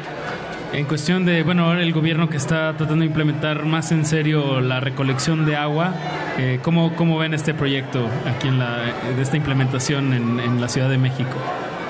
De la captación de lluvia y utilizar esa agua. Pues la verdad es una excelente iniciativa, ¿no? Desde algunos años anteriores ya se han estado instalando sistemas de captación de agua pluvial. Y bueno, en la Ciudad de México llueve bastante, bueno, llu- llueve en pocos momentos, pero llueve mucho. Y hay muchas o- alternativas. Hay estudios que nos dicen que si nos ponemos a captar el agua que llueve en Ciudad de México, Estamos tenemos para siete ¿no? meses, ocho meses en temporada de no lluvia para abastecer eh, nuestras necesidades básicas. Necesidades básicas, ¿eh? Así. Inclusi- inclusive aquí en el CCH tenemos un sistema de captación de lluvia. Ah, bien. Aquí en el edificio L. En el edificio L. El ¿Qué, edificio qué L. capacidad más o menos tiene? Eh, la verdad no tengo los datos exactos. Pero es un tinaco gigante. Sí, y luego se conecta a la cisterna que está ahí y toda el agua que pasa del tinaco, bueno, que, que cae de la lluvia, se pasa al tinaco y de ahí a la cisterna. Y ya tiene eso. Es una gran iniciativa y no estoy segura de que, en qué tantas o en cuáles dependencias se, se lleva a cabo esta, esta iniciativa que es muy importante y bueno, muy útil, ¿no? Como ya lo decían. Este, bueno, nada más para cerrar el dato de la comida, yo quería mencionar que eh, pues hay que estar conscientes sobre esto porque se desperdician ciento, no, perdón, 1.300 millones de toneladas al año. Así que por favor no tiren comida. Y ta- ah, también, ¿qué hacen con el aceite de cocina? A ver, porque esa es una duda que invade en los hogares. ¿Qué se hace con el aceite de cocina? Que ya se usó, por supuesto. Jabón artesanal. Ah, sí, sirve para hacer jabón.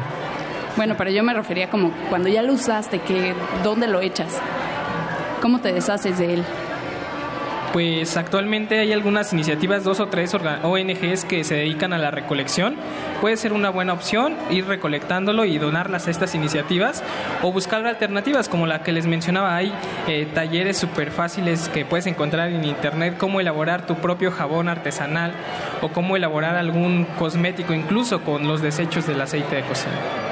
Perfecto, pues muy bien, pues qué bueno que tienen esta iniciativa, chicos. Felicidades por sus esfuerzos. Sigan, sigan innovando, sigan preocupándose por el ambiente, porque es necesario y nos estamos acabando el planeta, así que atención, únanse al taller de educación ambiental del CCH Oriente. Muchísimas gracias a todos sus miembros, a todos los que nos acompañaron. Seguimos aquí en Resistencia Modular. Bien, vamos a escuchar de la orquesta de Pérez Prado, Mambo Afro. Dos, un, dos.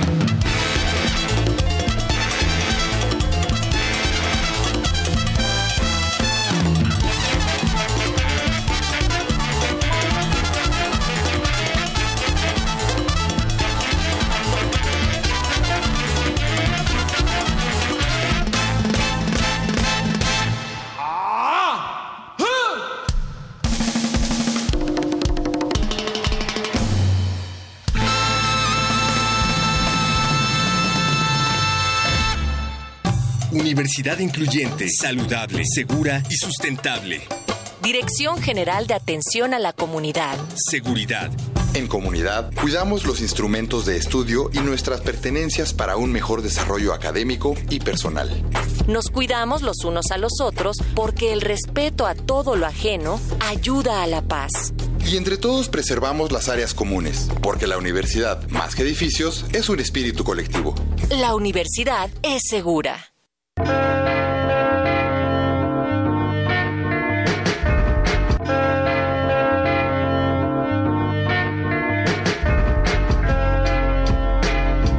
Voces en el Campus sigue transmitiendo en vivo desde la explanada del CCH Oriente y como les habíamos dicho, les estamos haciendo llegar papelitos de colores. Queremos que ahí escriban lo que a ustedes se les dé su absoluta gana. Puede ser una recomendación musical que vamos a hacer eh, llegar a la producción para que suene en las frecuencias de Radio UNAM.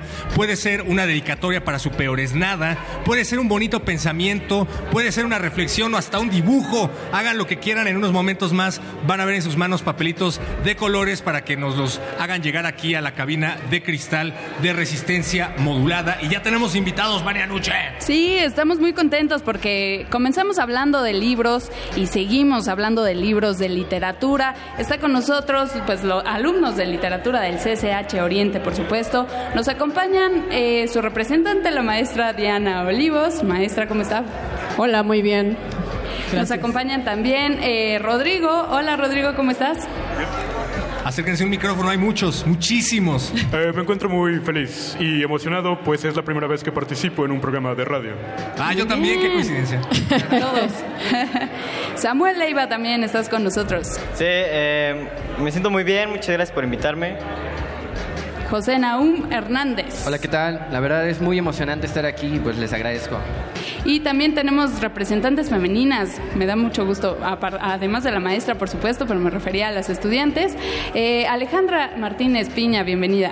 Hola, muchas gracias y más a la maestra por haberme invitado y pues creer en mí y en lo que escribo. Muy bien, niños. Ustedes son los ñoños del salón, por lo que veo. Exacto. Así es, así es. Con honor, ¿eh? Con honor. Los con- claro, tu Eso me trabajo te ha gusta. costado, hay que Que lo dicen con orgullo. Desde Sí. luego. Cuéntenos, a ver, ¿qué tal está el taller de literatura, la, ma- la materia de literatura, cómo se la pasan y qué tal es la maestra cuando no está al micrófono? La verdad es muy, muy, muy buena esta materia y más por la maestra en sí. Es, bueno, aparte que es bella, es muy inteligente y eso es lo Ve importante. al micrófono, por favor, ve al micrófono. Sí, disculpe. Ah, ya, ya se escucha mejor. Bueno, como decía, la maestra es muy, muy segura de sí misma, muy inteligente y todo eso. Y la verdad enseña muy bien, que es de las, de las partes más importantes de todo. Maestra, no es fácil enseñarle literatura a un montón de chamacos eh, muy inteligentes, pero también púberes. No, la verdad no es tarea fácil, pero uno de mis objetivos es que lean y sobre todo que disfruten la literatura, ¿no? Eh, yo creo que uno de los impedimentos más grandes es el número de estudiantes al que me enfrento, porque han de saber que en el taller de lectura y redacción tenemos a los grupos completos, quiere decir de 50 a 60 estudiantes. Entre 15 y 18 años no es tarea fácil, pero siempre hay a quien le guste la poesía, la narrativa, el teatro y eh, quienes se enamoran en el curso. ¿No? Por experiencia propia podemos decir que de los 50 o 60, al final del curso siempre quedan 15. Eso y eso ya son muchos. ¿eh? ¿Sucede? ¿Sigue? Sí, claro. Por acá te habíamos interrumpido, hermano, perdóname, Ah, ¿qué sí, pasó? eh, realmente la literatura nunca ha sido mi gran pasión, pero siento que la clase de, de Telerit, de la profa, es como dinámica y es bastante buena, entonces realmente creo que me estoy desarrollando muy bien gracias a esa clase. Entonces, ¿Y cómo funciona este taller? Digamos, deja un libro específico para, no sé, un mes o un periodo de tiempo o cada quien lee lo que quiere. ¿Cómo, cómo funciona esta dinámica? ¿Sí, Ale? Bueno, pues ahorita, bueno, voy en cuarto semestre y estamos viendo ciencia ficción. Durante todo el semestre hemos leído cuentos de ciencia Wow. ficción, tanto como obras. Y realmente es un género en el que yo no me había adentrado tanto y me está gustando y encontramos muchas opiniones. En la clase solemos mucho platicar acerca de- del cuento, de la obra, de que tenemos que hacer una reseña.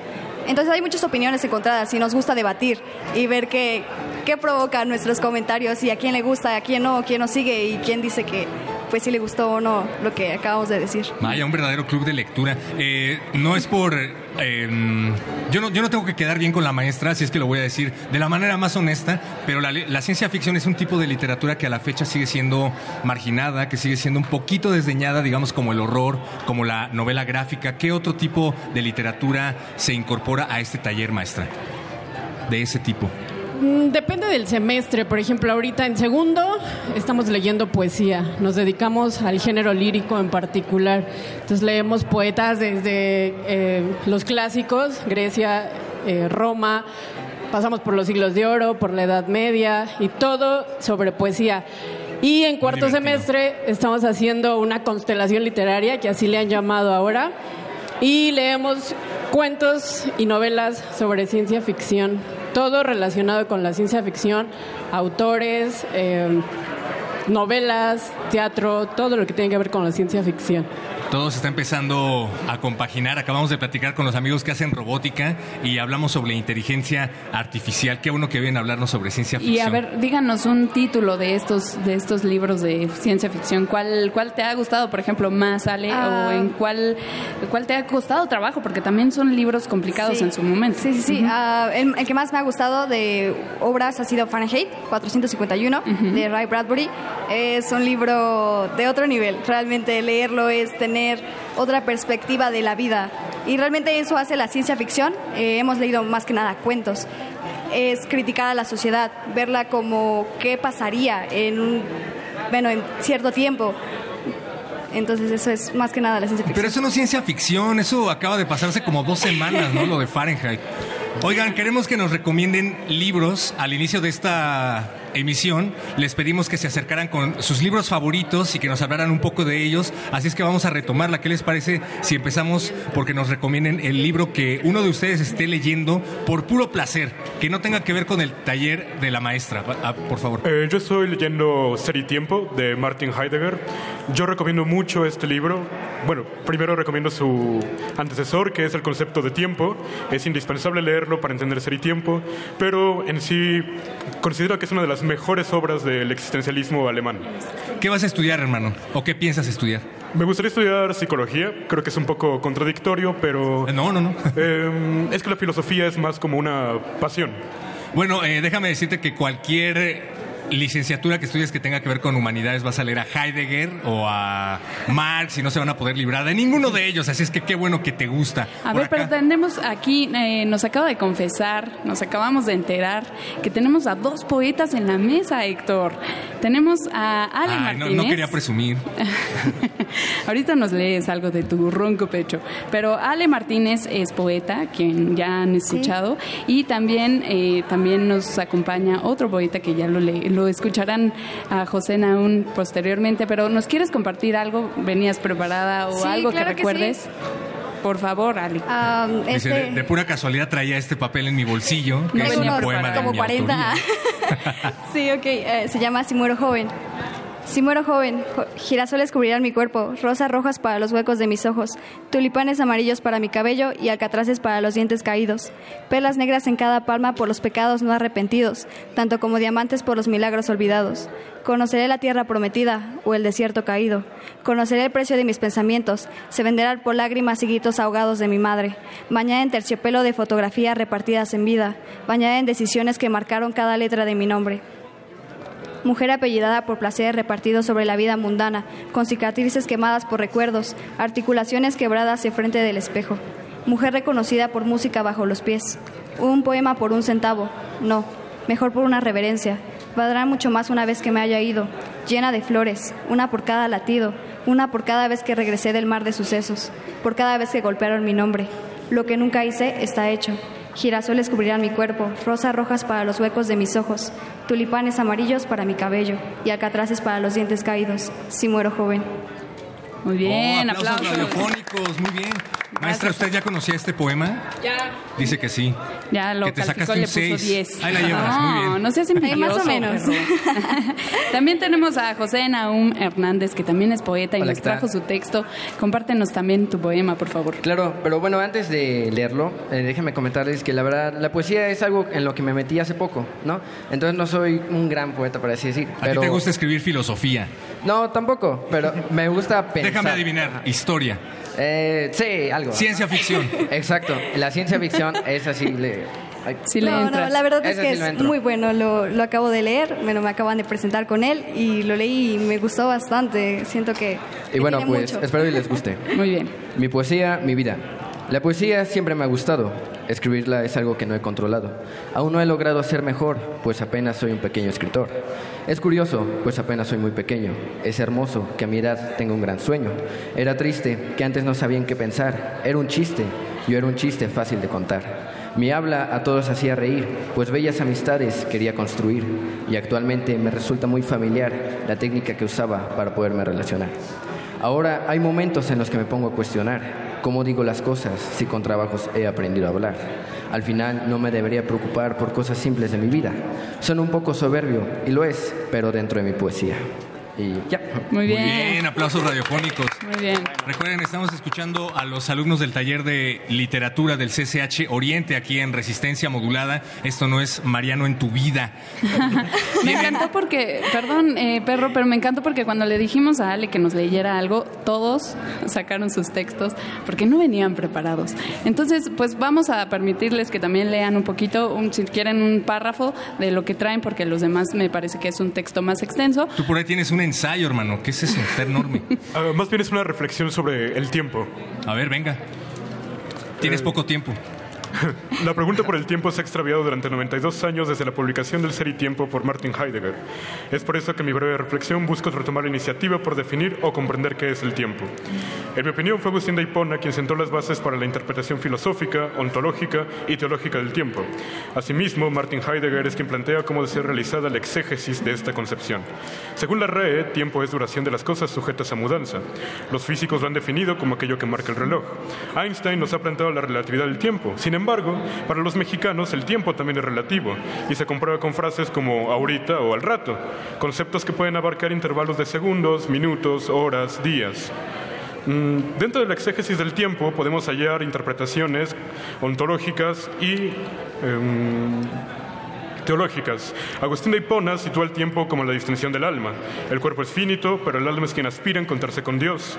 Es decir, que el corpus es eventual y por lo tanto muere. Sin embargo, es el ánima quien logra trascender.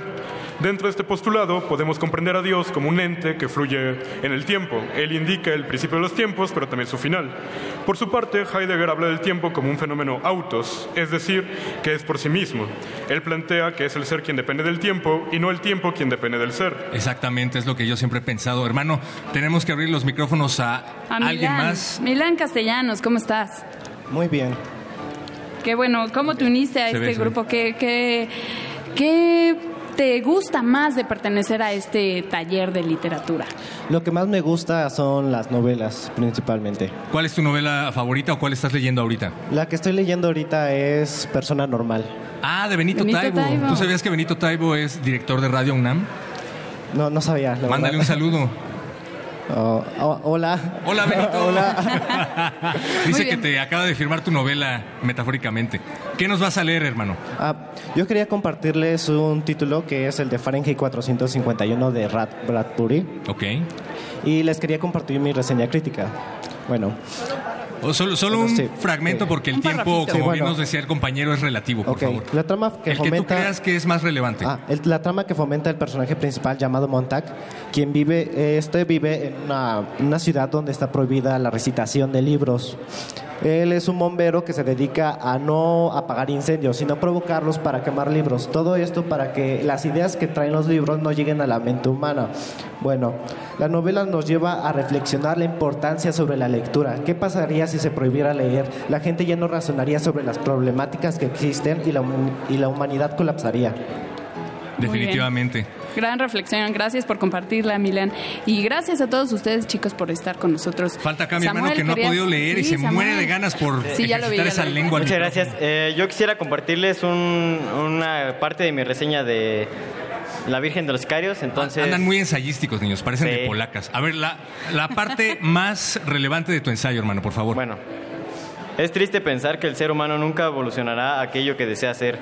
Jamás dejará atrás su lado salvaje, su lado primitivo. La Virgen de los Sicarios trata justamente de eso, del lado salvaje del hombre, del crimen que, aunque increíble y absurdo en su horror, sucede con mucha frecuencia y es parte de la cotidianidad de una ciudad colombiana, Medellín, que fue en su momento catalogada como la ciudad más violenta del mundo. La obra es prácticamente una narración. El autor nos cuenta cómo desde su niñez vivió en carne propia las injusticias, asesinatos y crímenes que suceden a diario en Medellín y los pueblos aledaños como él es Sabanate, como, como lo es Sabaneta. Nos cuenta de su amor o su niño, como es que le llama. Su nombre es Alexis, un chico fornido de ojos verdes. Él también es un criminal. Alexis es justamente un sicario. Ellos suelen llevar tres escapularios en el cuerpo y él no era la excepción. Desde luego, como era de esperarse en uno, terminó muerto muy joven. Todos los sicarios son increíblemente jóvenes. Algunos o la mayoría no han cumplido los 18 años. Ahí está, vas a hacer una narconovela próximamente. No, no, no. ¿Por qué no? Pues es lo de hoy. Oye, muchísimas gracias. Y tenemos bien. por último, para cerrar con broche de oro, a Gabriel Hernández. Gabriel Hernández. ¿Qué nos vas a leer? Yo les voy a leer parte de mi reseña crítica acerca de la obra El Apando de José Revueltas. Ah, gran, gran obra. La parte más relevante y contigo nos despedimos. El Apando es una novela elogiable respecto al contexto en el que se nos cuenta la historia. Una cárcel en la, que los reclusos presentan niveles de comportamiento enfermizos, agresividad intensa e incluso indicios de locura. Estos se manifiestan paulatinamente en varios personajes. Mientras avanza la historia, se van dejando cabos sueltos en relación con la ex- excepcional convivencia que se vive en aquel sitio. El relato es recomendable, presenta una gran cantidad de suspenso. Las problemáticas planteadas son verídicas y aterradoras, además de que su trasfondo social deja una reflexión importante de vida.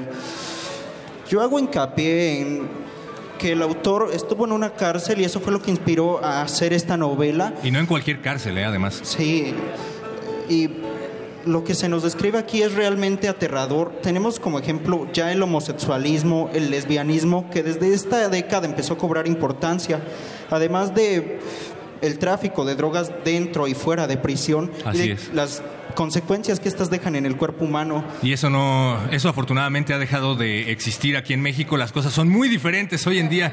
Muchísimas gracias a los amigos Bueno, del taller puede- de literatura. Pueden serlo a través de la lectura, así Exacto. que sigan leyendo. Vuélvanse adictos a los libros. Gracias, Maestra, chicos. una vez más, gracias por eh, venir aquí a los micrófonos de Radio UNAM. Sí, la maestra supuesto. Diana Olivos. Muchas gracias. gracias. Ya por último me gustaría decirle a mis alumnos que estoy orgullosa de ustedes y que los quiero mucho. Ah, qué bonito. Igualmente, Se quedó para la posteridad. Ojalá mis maestros me dijeran eso a mí. Ah. Les dedicamos esta canción que se llama Ofelia del Sexteto Tabala y seguimos en Voces en el Campus. También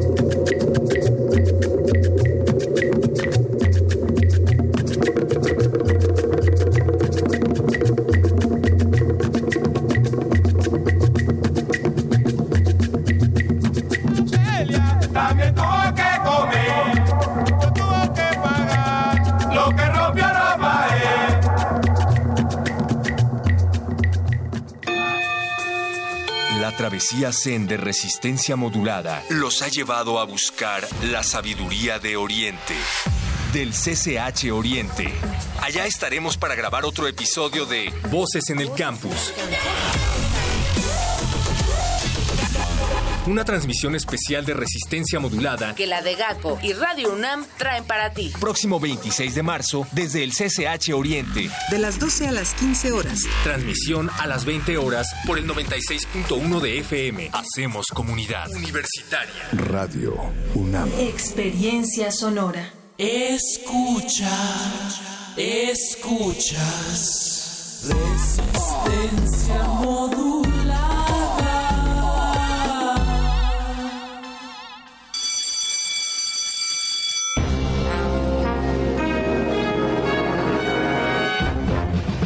Si tuviera telas bordadas del cielo, tejidas con oro, con plata y con luces transparentes, telas de azul sereno, de noche de luz y de amaneceres a tus pies, pondría mis tesoros, pero en mi pobreza poseo tan solo los sueños que ahora tus pies extiendo.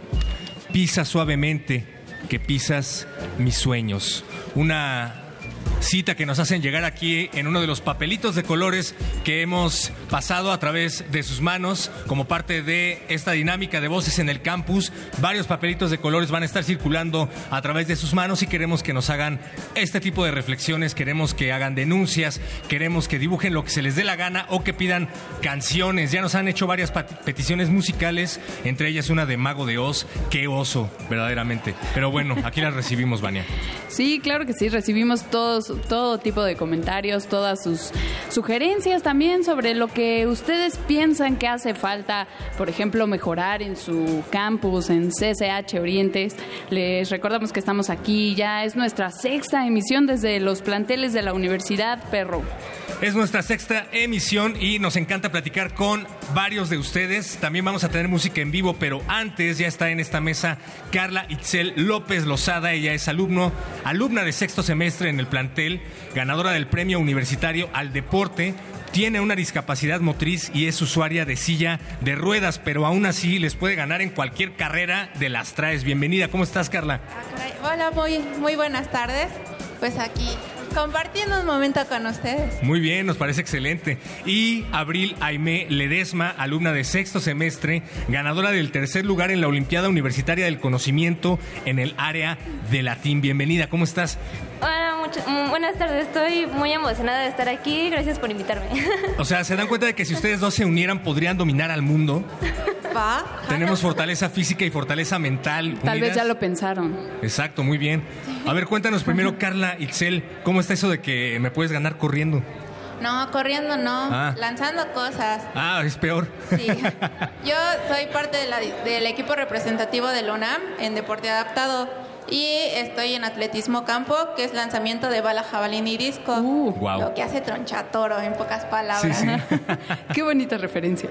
Sí, así todos lo entienden más fácilmente. Sí, claro. Eh, ¿Qué tan lejos has llegado a lanzar esa cosa y qué tanto pesa, oye? Pues principalmente este deporte y más el adaptado es por categorías. Yo la bala de 3 kilos la lanzo en casi 3 metros ya. Ahorita sigo avanzando en eso. Y la jabalina metros. de 600 gramos, esa la lanzo a casi 7 metros. Y el disco de 1 kilo a 6 metros.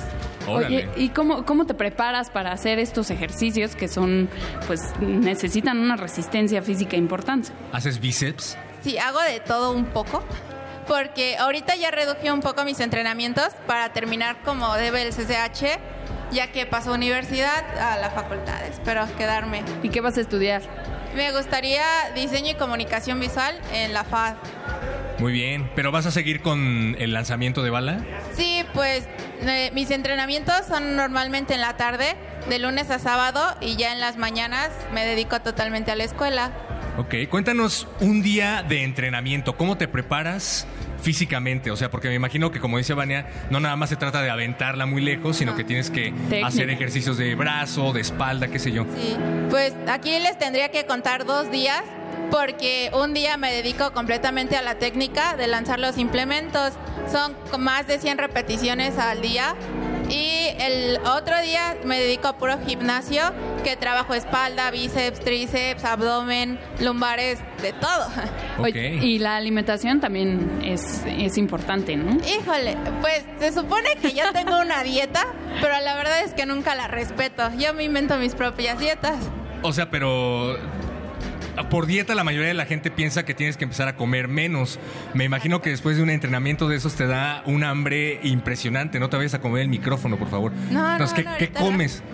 Pues normalmente después de los entrenamientos, eh, con el atún me basta porque eso me llena muy, muy bien. Pero si no, los taquitos también son buena opción. El atún, acuérdate que es pura soya, ¿no? Según dice Profeco. Sí, ya no sé si confiar en ellos, la verdad. Mejor los taquitos. Los Vamos tacos a- siempre. Vamos a Tacos comer rules. atún también, no te preocupes. A ver, Abril Ledesma, a ver, cuéntanos, cuéntanos tú tu experiencia en el deporte. En el deporte del latín. Sí, es un deporte, claro, hay que Bueno. ejercitar el cerebro. Bueno, a mí me interesó mucho, en primer lugar, la asignatura de latín, porque así, bueno, como el factor de que me va a servir para la, para la carrera en la facultad, también me interesó porque se me hizo muy interesante porque ya se considera como una lengua muerta. Digo yo, ¿por qué? Si es como tiene una gran relevancia histórica, ¿no? Y, o sea, de, la, de latín derivan muchas diferentes lenguas que pues son muy importantes en el mundo y, o sea, yo me pregunto por qué pasó así, ¿no? Y, o sea, cómo, cómo es hablarlo, cómo es entender esa lengua, por eso también me interesó. Oye, Abril, queremos poner a prueba un poco tus conocimientos en latín. ¿Qué tan avanzada estás? Del Oh. 1 al 100. Al 100, ay, yo estoy como en un 50, 40. es ¿sabes? bastante, es, un buen nivel. Es más que el nivel. mío, que es como uno. Te vamos a preguntar, te vamos a pedir que nos digas un par de frases en latín. ¿Estás preparada? No tanto. Voces Pues, en el claro que campus sí. en latín. Voces en el campus en latín. Campus, no. Inténtalo, inténtalo. ¿Cómo se tendría que decir? Eh, ay, ay, todavía no tengo mi vocabulario tan amplio. ¿Cómo se dice no lo sé en latín? Mm, ah, no, ay, no, no. Bueno, a ver, al- algo que tengas más cercano. Non servium. Más, más, Eh. este, sí, más fresco. Más fresco. O de tu cotidianidad, por ejemplo, algo. Pues están las locuciones latinas, que también, o sea, como que a veces adaptamos a nuestro ha- habla cotidiano. Por ejemplo, está ad hoc, eh, peccata minuta, alma mater, ¿Qué significa ad hoc? de acuerdo, sí, ah, tiene que ver con eso, que está Pecata minuta es eh, pequeño error, algo así. Ajá, errores de poca importancia. Ah, pecata A ver, minuta. sui generis. ¿Mande? Sui generis, ¿no? ¿Qué pasó con ese latín, Abril? Ahí vas, ahí vas. Te, te auguramos un futuro prometedor y en español te decimos muchísimas gracias por haber estado aquí con nosotros en los micrófonos. Porque nuestro latín es del nivel cero. Carla Itzel, ya te tienes que ir a entrenar. No, pues hoy me di el día, la verdad. Ah, Aquí muy bien. estoy disfrutando un rato. Ah, muy bien, porque sabía que iba, venía con nosotros. Igual nos puede dar algunos consejos del deporte. A ver, tú podrías decirnos que, eh, eh, pues, qué hacer para, para ejercitarnos de una manera fácil en casa. O sea, un ejercicio así que digas, este lo pueden hacer todos y es fácil y rápido y Pues yo lo que normalmente hago en casa es me compré unas polainas o unas pesitas que son como unas pulseras de un kilo cada una, kilo y medio. Y esas las traigo todo el día a veces y ya con eso voy haciendo un poco más de fuerza y resistencia. Y si no, pues sí, caminar o hacer cualquier actividad, pero iniciar desde como lo más leve en lo que te vas acostumbrando. Ahorita nos echamos unas fuercitas tú y yo. A ver, va. Vamos a ver. Pero antes vamos a escuchar Turista de Ferraz aquí en Voces en el Campus porque Lalo Luis está explotando en la producción.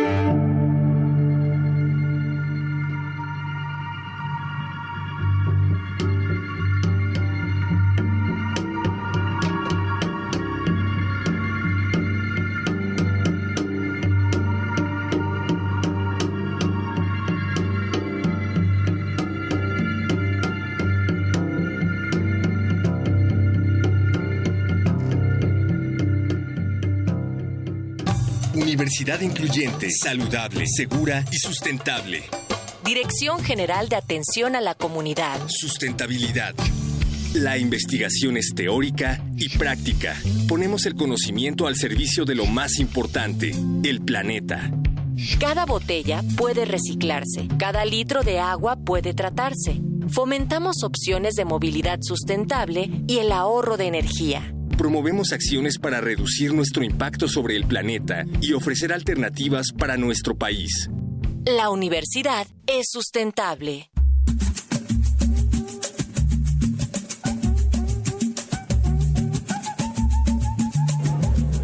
Música para despertar en día de clases aquí en Voces en el Campus. Ya se está preparando Raimundo Moro, el grupo de violines Raimundo Moro, aquí afuera de la cabina de cristal de resistencia modulada. Pasen a saludar y a escuchar música en vivo.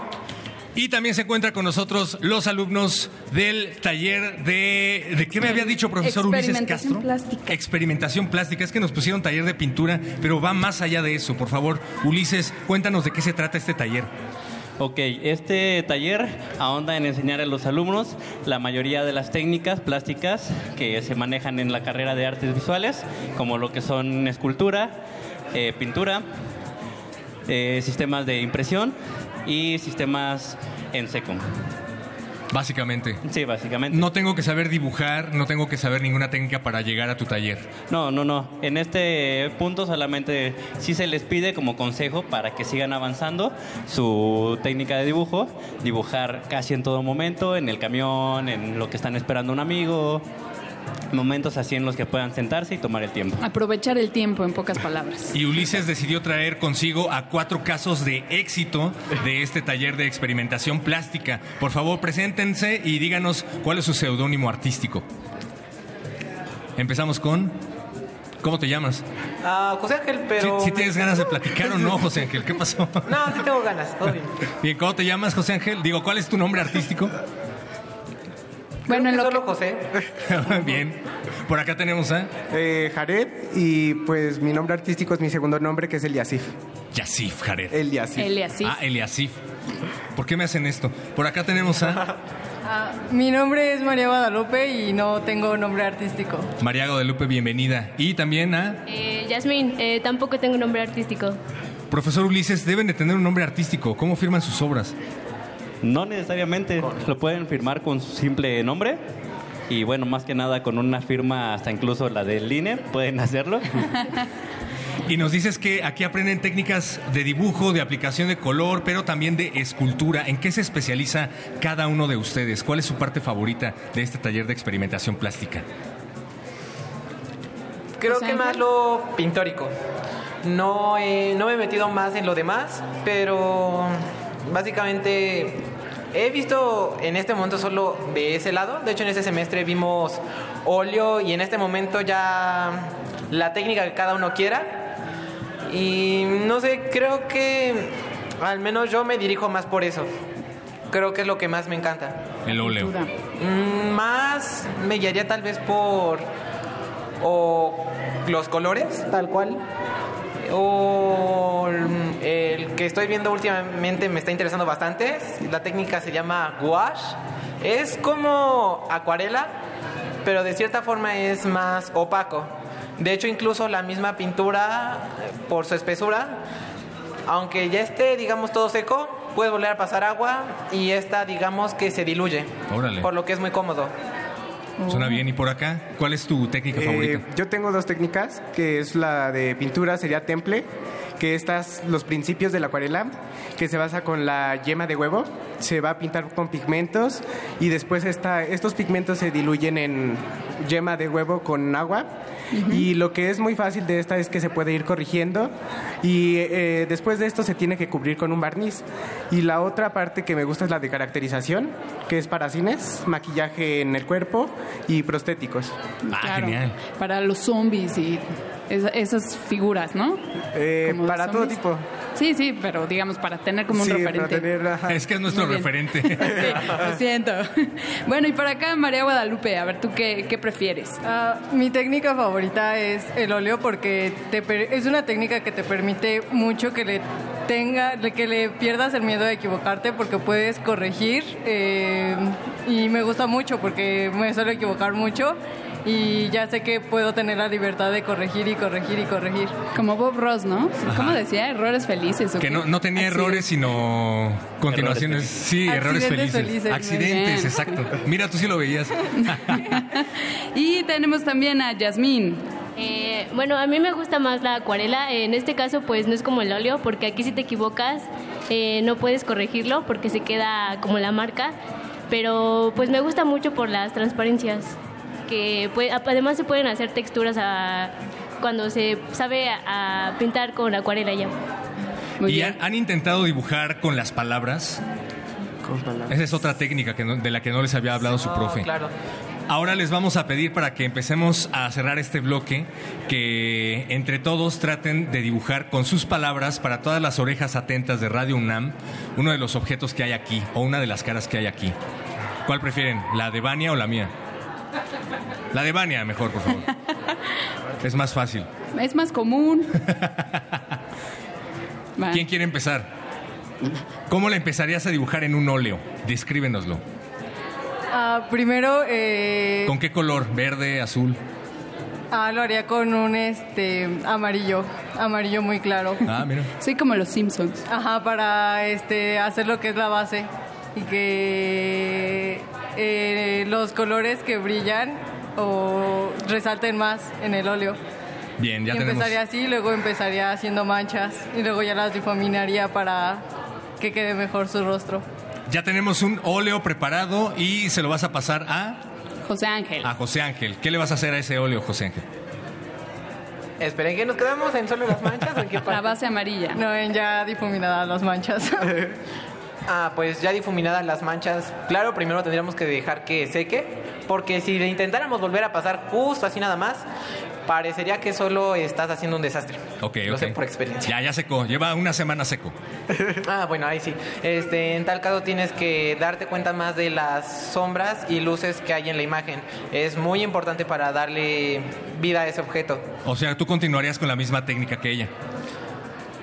Yo creo porque siento que combinar óleo con otra técnica no es tan fácil o cómodo como sería, por ejemplo, no sé, ah, acuarela y wash, que son muy similares, o cualquiera de estas dos con colores o incluso marcadores. Ok, tú reafirmarías lo hecho en el óleo. Sí. Y se lo vas a pasar a Eliasif. Eliasif. Eliasif Estamos que- haciendo el rostro de quién, perdón. de Vania. de- Ella se llama Vania. Pero ya te pasaron el óleo manoseado por ellos dos. ¿Qué le vas a hacer ahora tú? Pues entonces ahí ya sería una técni- técnica mixta, porque mezclamos el óleo y luego si él le va a meter la, eh, la acuarela o el, la técnica que escogió, eh, yo le metería ahí un toque de maquillaje de caracterización Ok. para empezar con los ojos. Eh, la mirada que tiene, pues eh, empezamos con los brillos y luego las sombras y las pestañas, yo se las pondría muy exageradas, muy grandes, como un este símbolo de una ventana los ojos y a través de los ojos pues vamos a ver ya su interior. Muy bien. Y luego le vas a pasar a ese óleo ya remanoseado a Yasmín. Yasmín. Yasmín, ¿tú qué le vas a hacer a ese Eh, óleo? pues igual eh, trataría de refinar lo que faltara, además de tratar de, el fo- de que el fondo resaltara a, su, a la persona. Y mm, pues igual eh, los brillos y las sombras que resalten eh, en su cara lo que yo creo que serían los ojos. Bien. ¿De qué tamaño quedó el cuadro? Ya no me quedó claro. De 90 por 60, ¿no? Que es uno de los estándares. Bien. Y se lo van a pasar a Ulises Castro, que es el profesor del taller. ¿Qué calificación tienen los alumnos, Ulises? Pues vaya, me han sorprendido, tienen un 10. El buscar siempre el, la sorpresa de cómo pueden ir combinando los colores, cómo pueden ir combinando sus mismas técnicas, sus mismas capacidades y formar algo al final es fascinante. Y pues bueno, buscar todavía un poco del concepto, de la justificación para hablar no solamente de un rostro, sino de cómo es esa persona a partir de la mirada. Entonces, muy, muy, muy bien. Muy bien, felicidades a todos los alumnos del taller de experimentación plástica. Les auguramos un futuro prometedor y la próxima asignación cuando nos volvamos a ver en estos micrófonos será hacer la cara de nuestro director Benito Taibo. Se me acaba de ocurrir. No, no es cierto. Gracias, muchísimas gracias Ulises Castro y a sus alumnos del taller de experimentación plástica. Seguimos en Voces en el Campus. Esto es El Monstruo son los otros con moderna música bailable.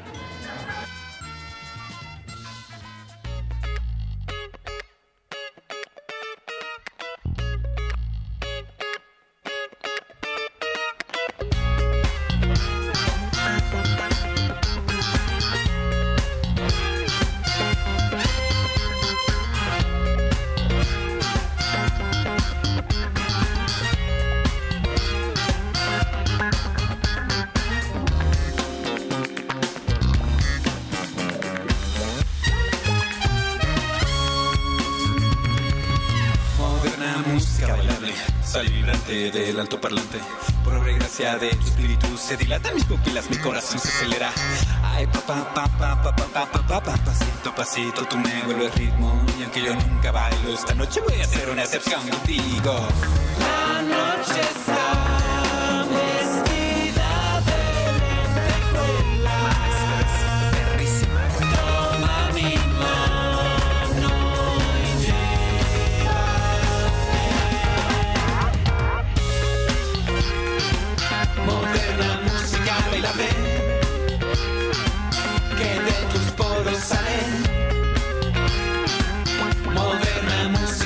saber que te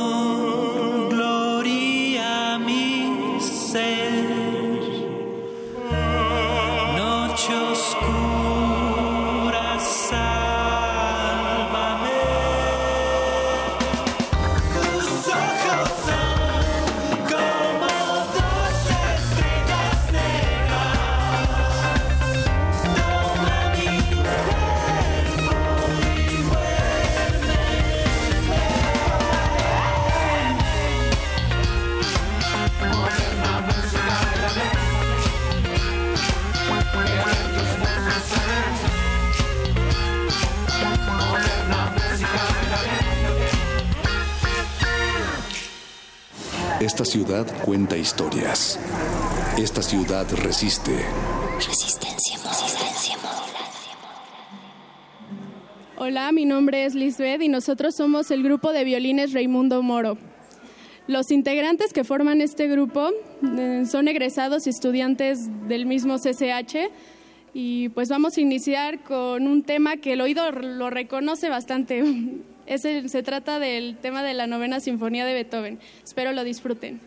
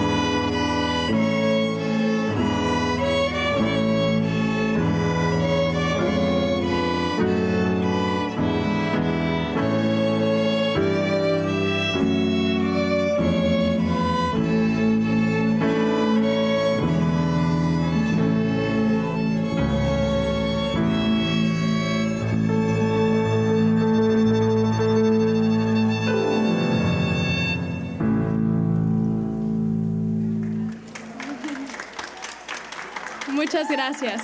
Para continuar tenemos un tema un poco más conocido. Eh, espero también lo disfruten mucho. Es Yesterday de los Beatles.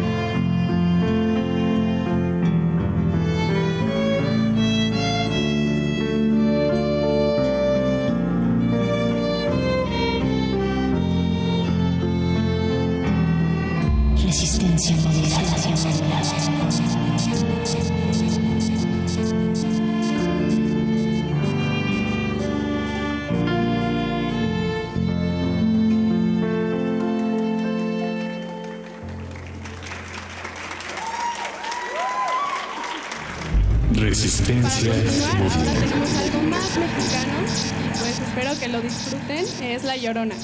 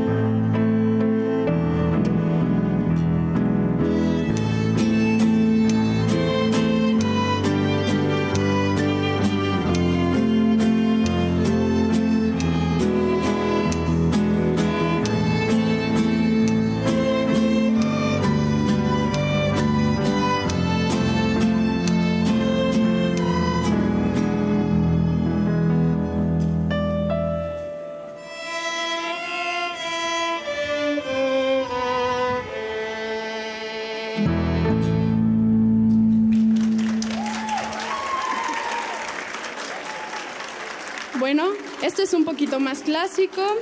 No es muy conocido, es Hummel concertante, pero tiene muchas emociones, así que disfrútenlo.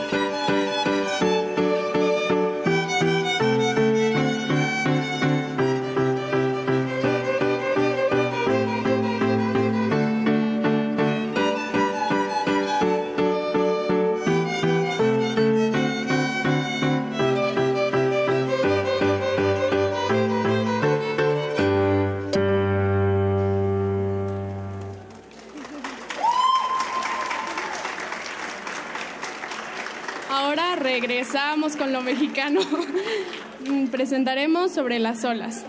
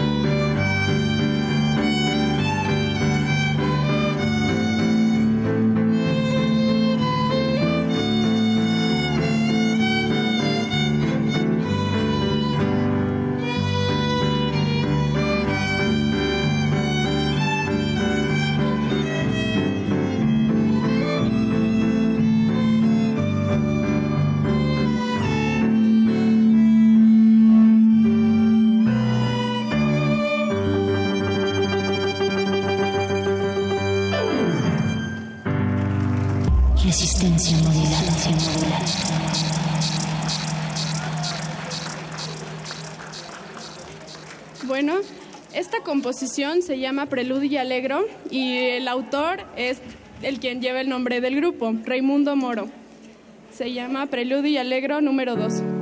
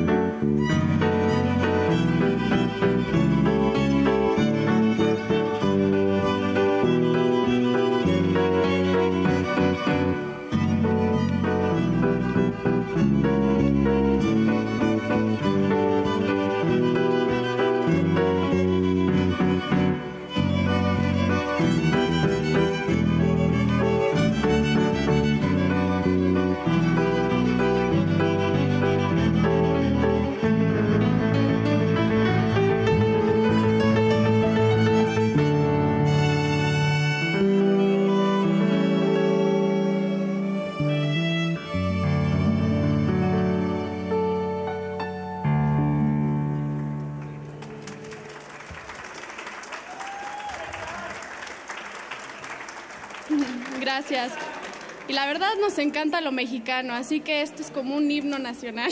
Cielito lindo. Espero lo disfruten.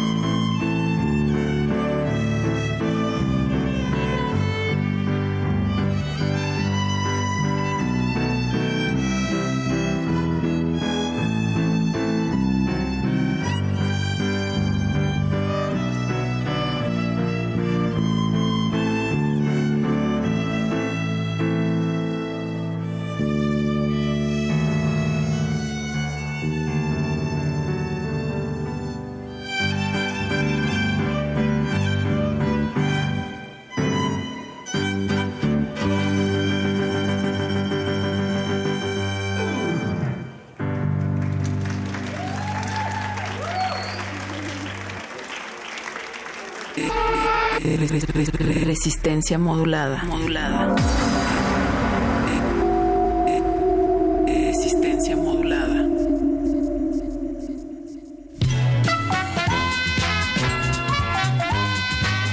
Escuchamos al grupo de violines Raimundo Moro aquí en vivo en la explanada del CCH Oriente y estamos en la recta final de este Voces en el campus Banianuche, pero no podemos irnos sin platicar con una exalumna de éxito y por exalumna de éxito me refiero a que es verdaderamente una exalumna de éxito. Ella es Paulina Carvajal Fernández de aquí del CCH Oriente, generación 2015-2018, egresada con promedio de ¿cuánto crees?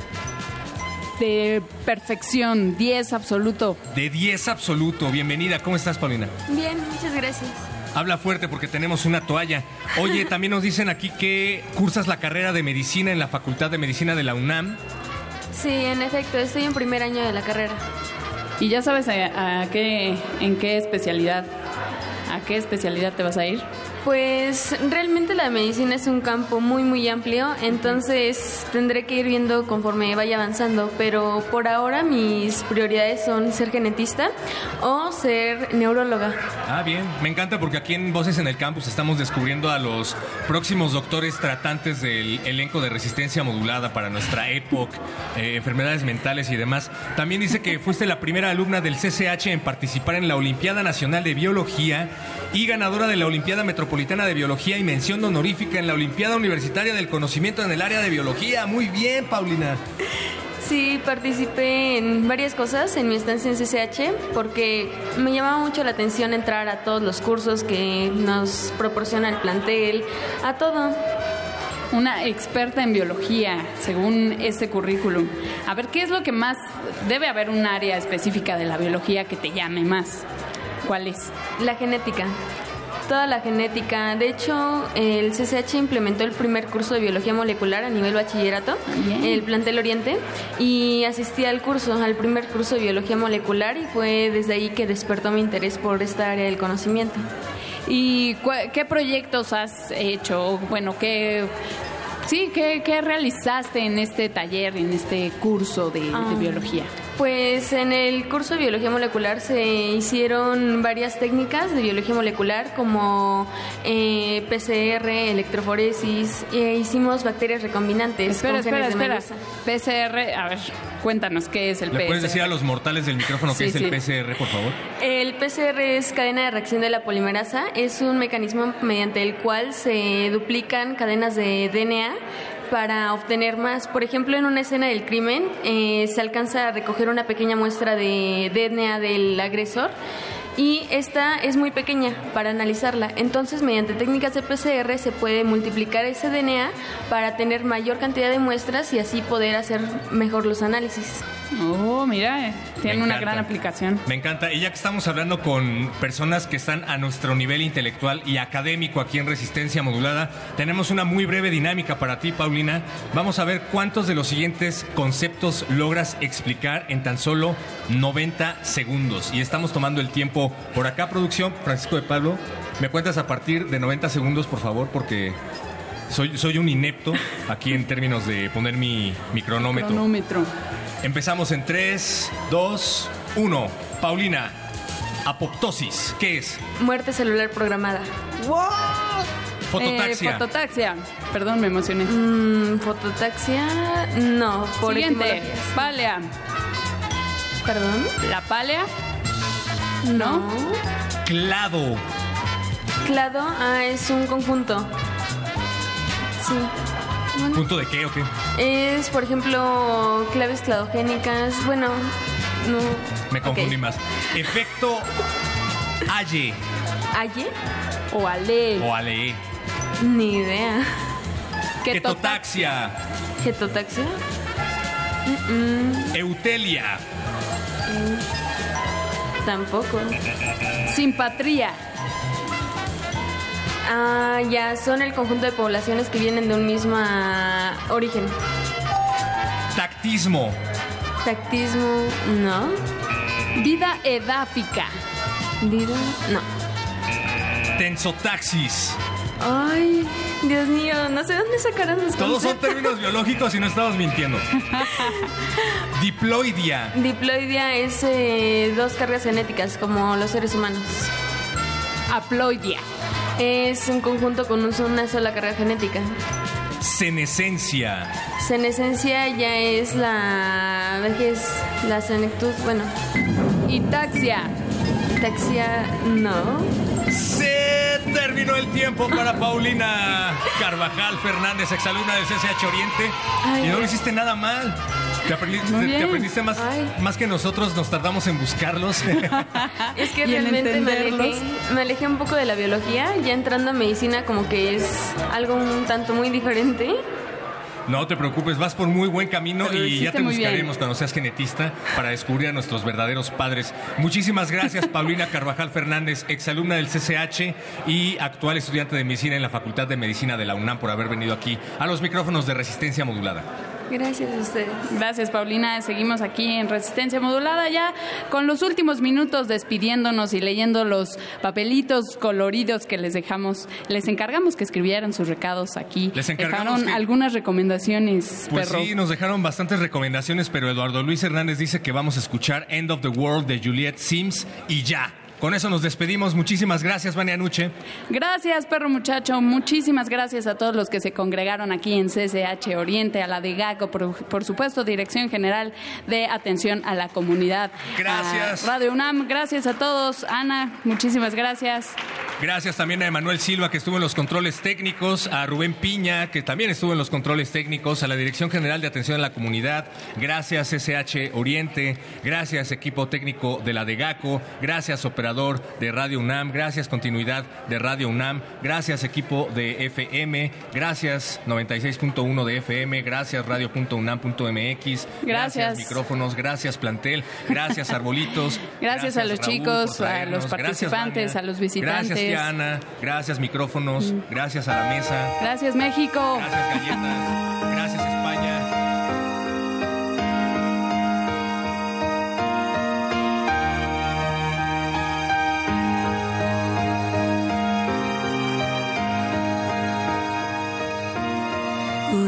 Too close to the sun, so close I thought it was heaven. If hell is life without love, am I being punished for what I've done? The sky's on fire, all the stars disappear, no signs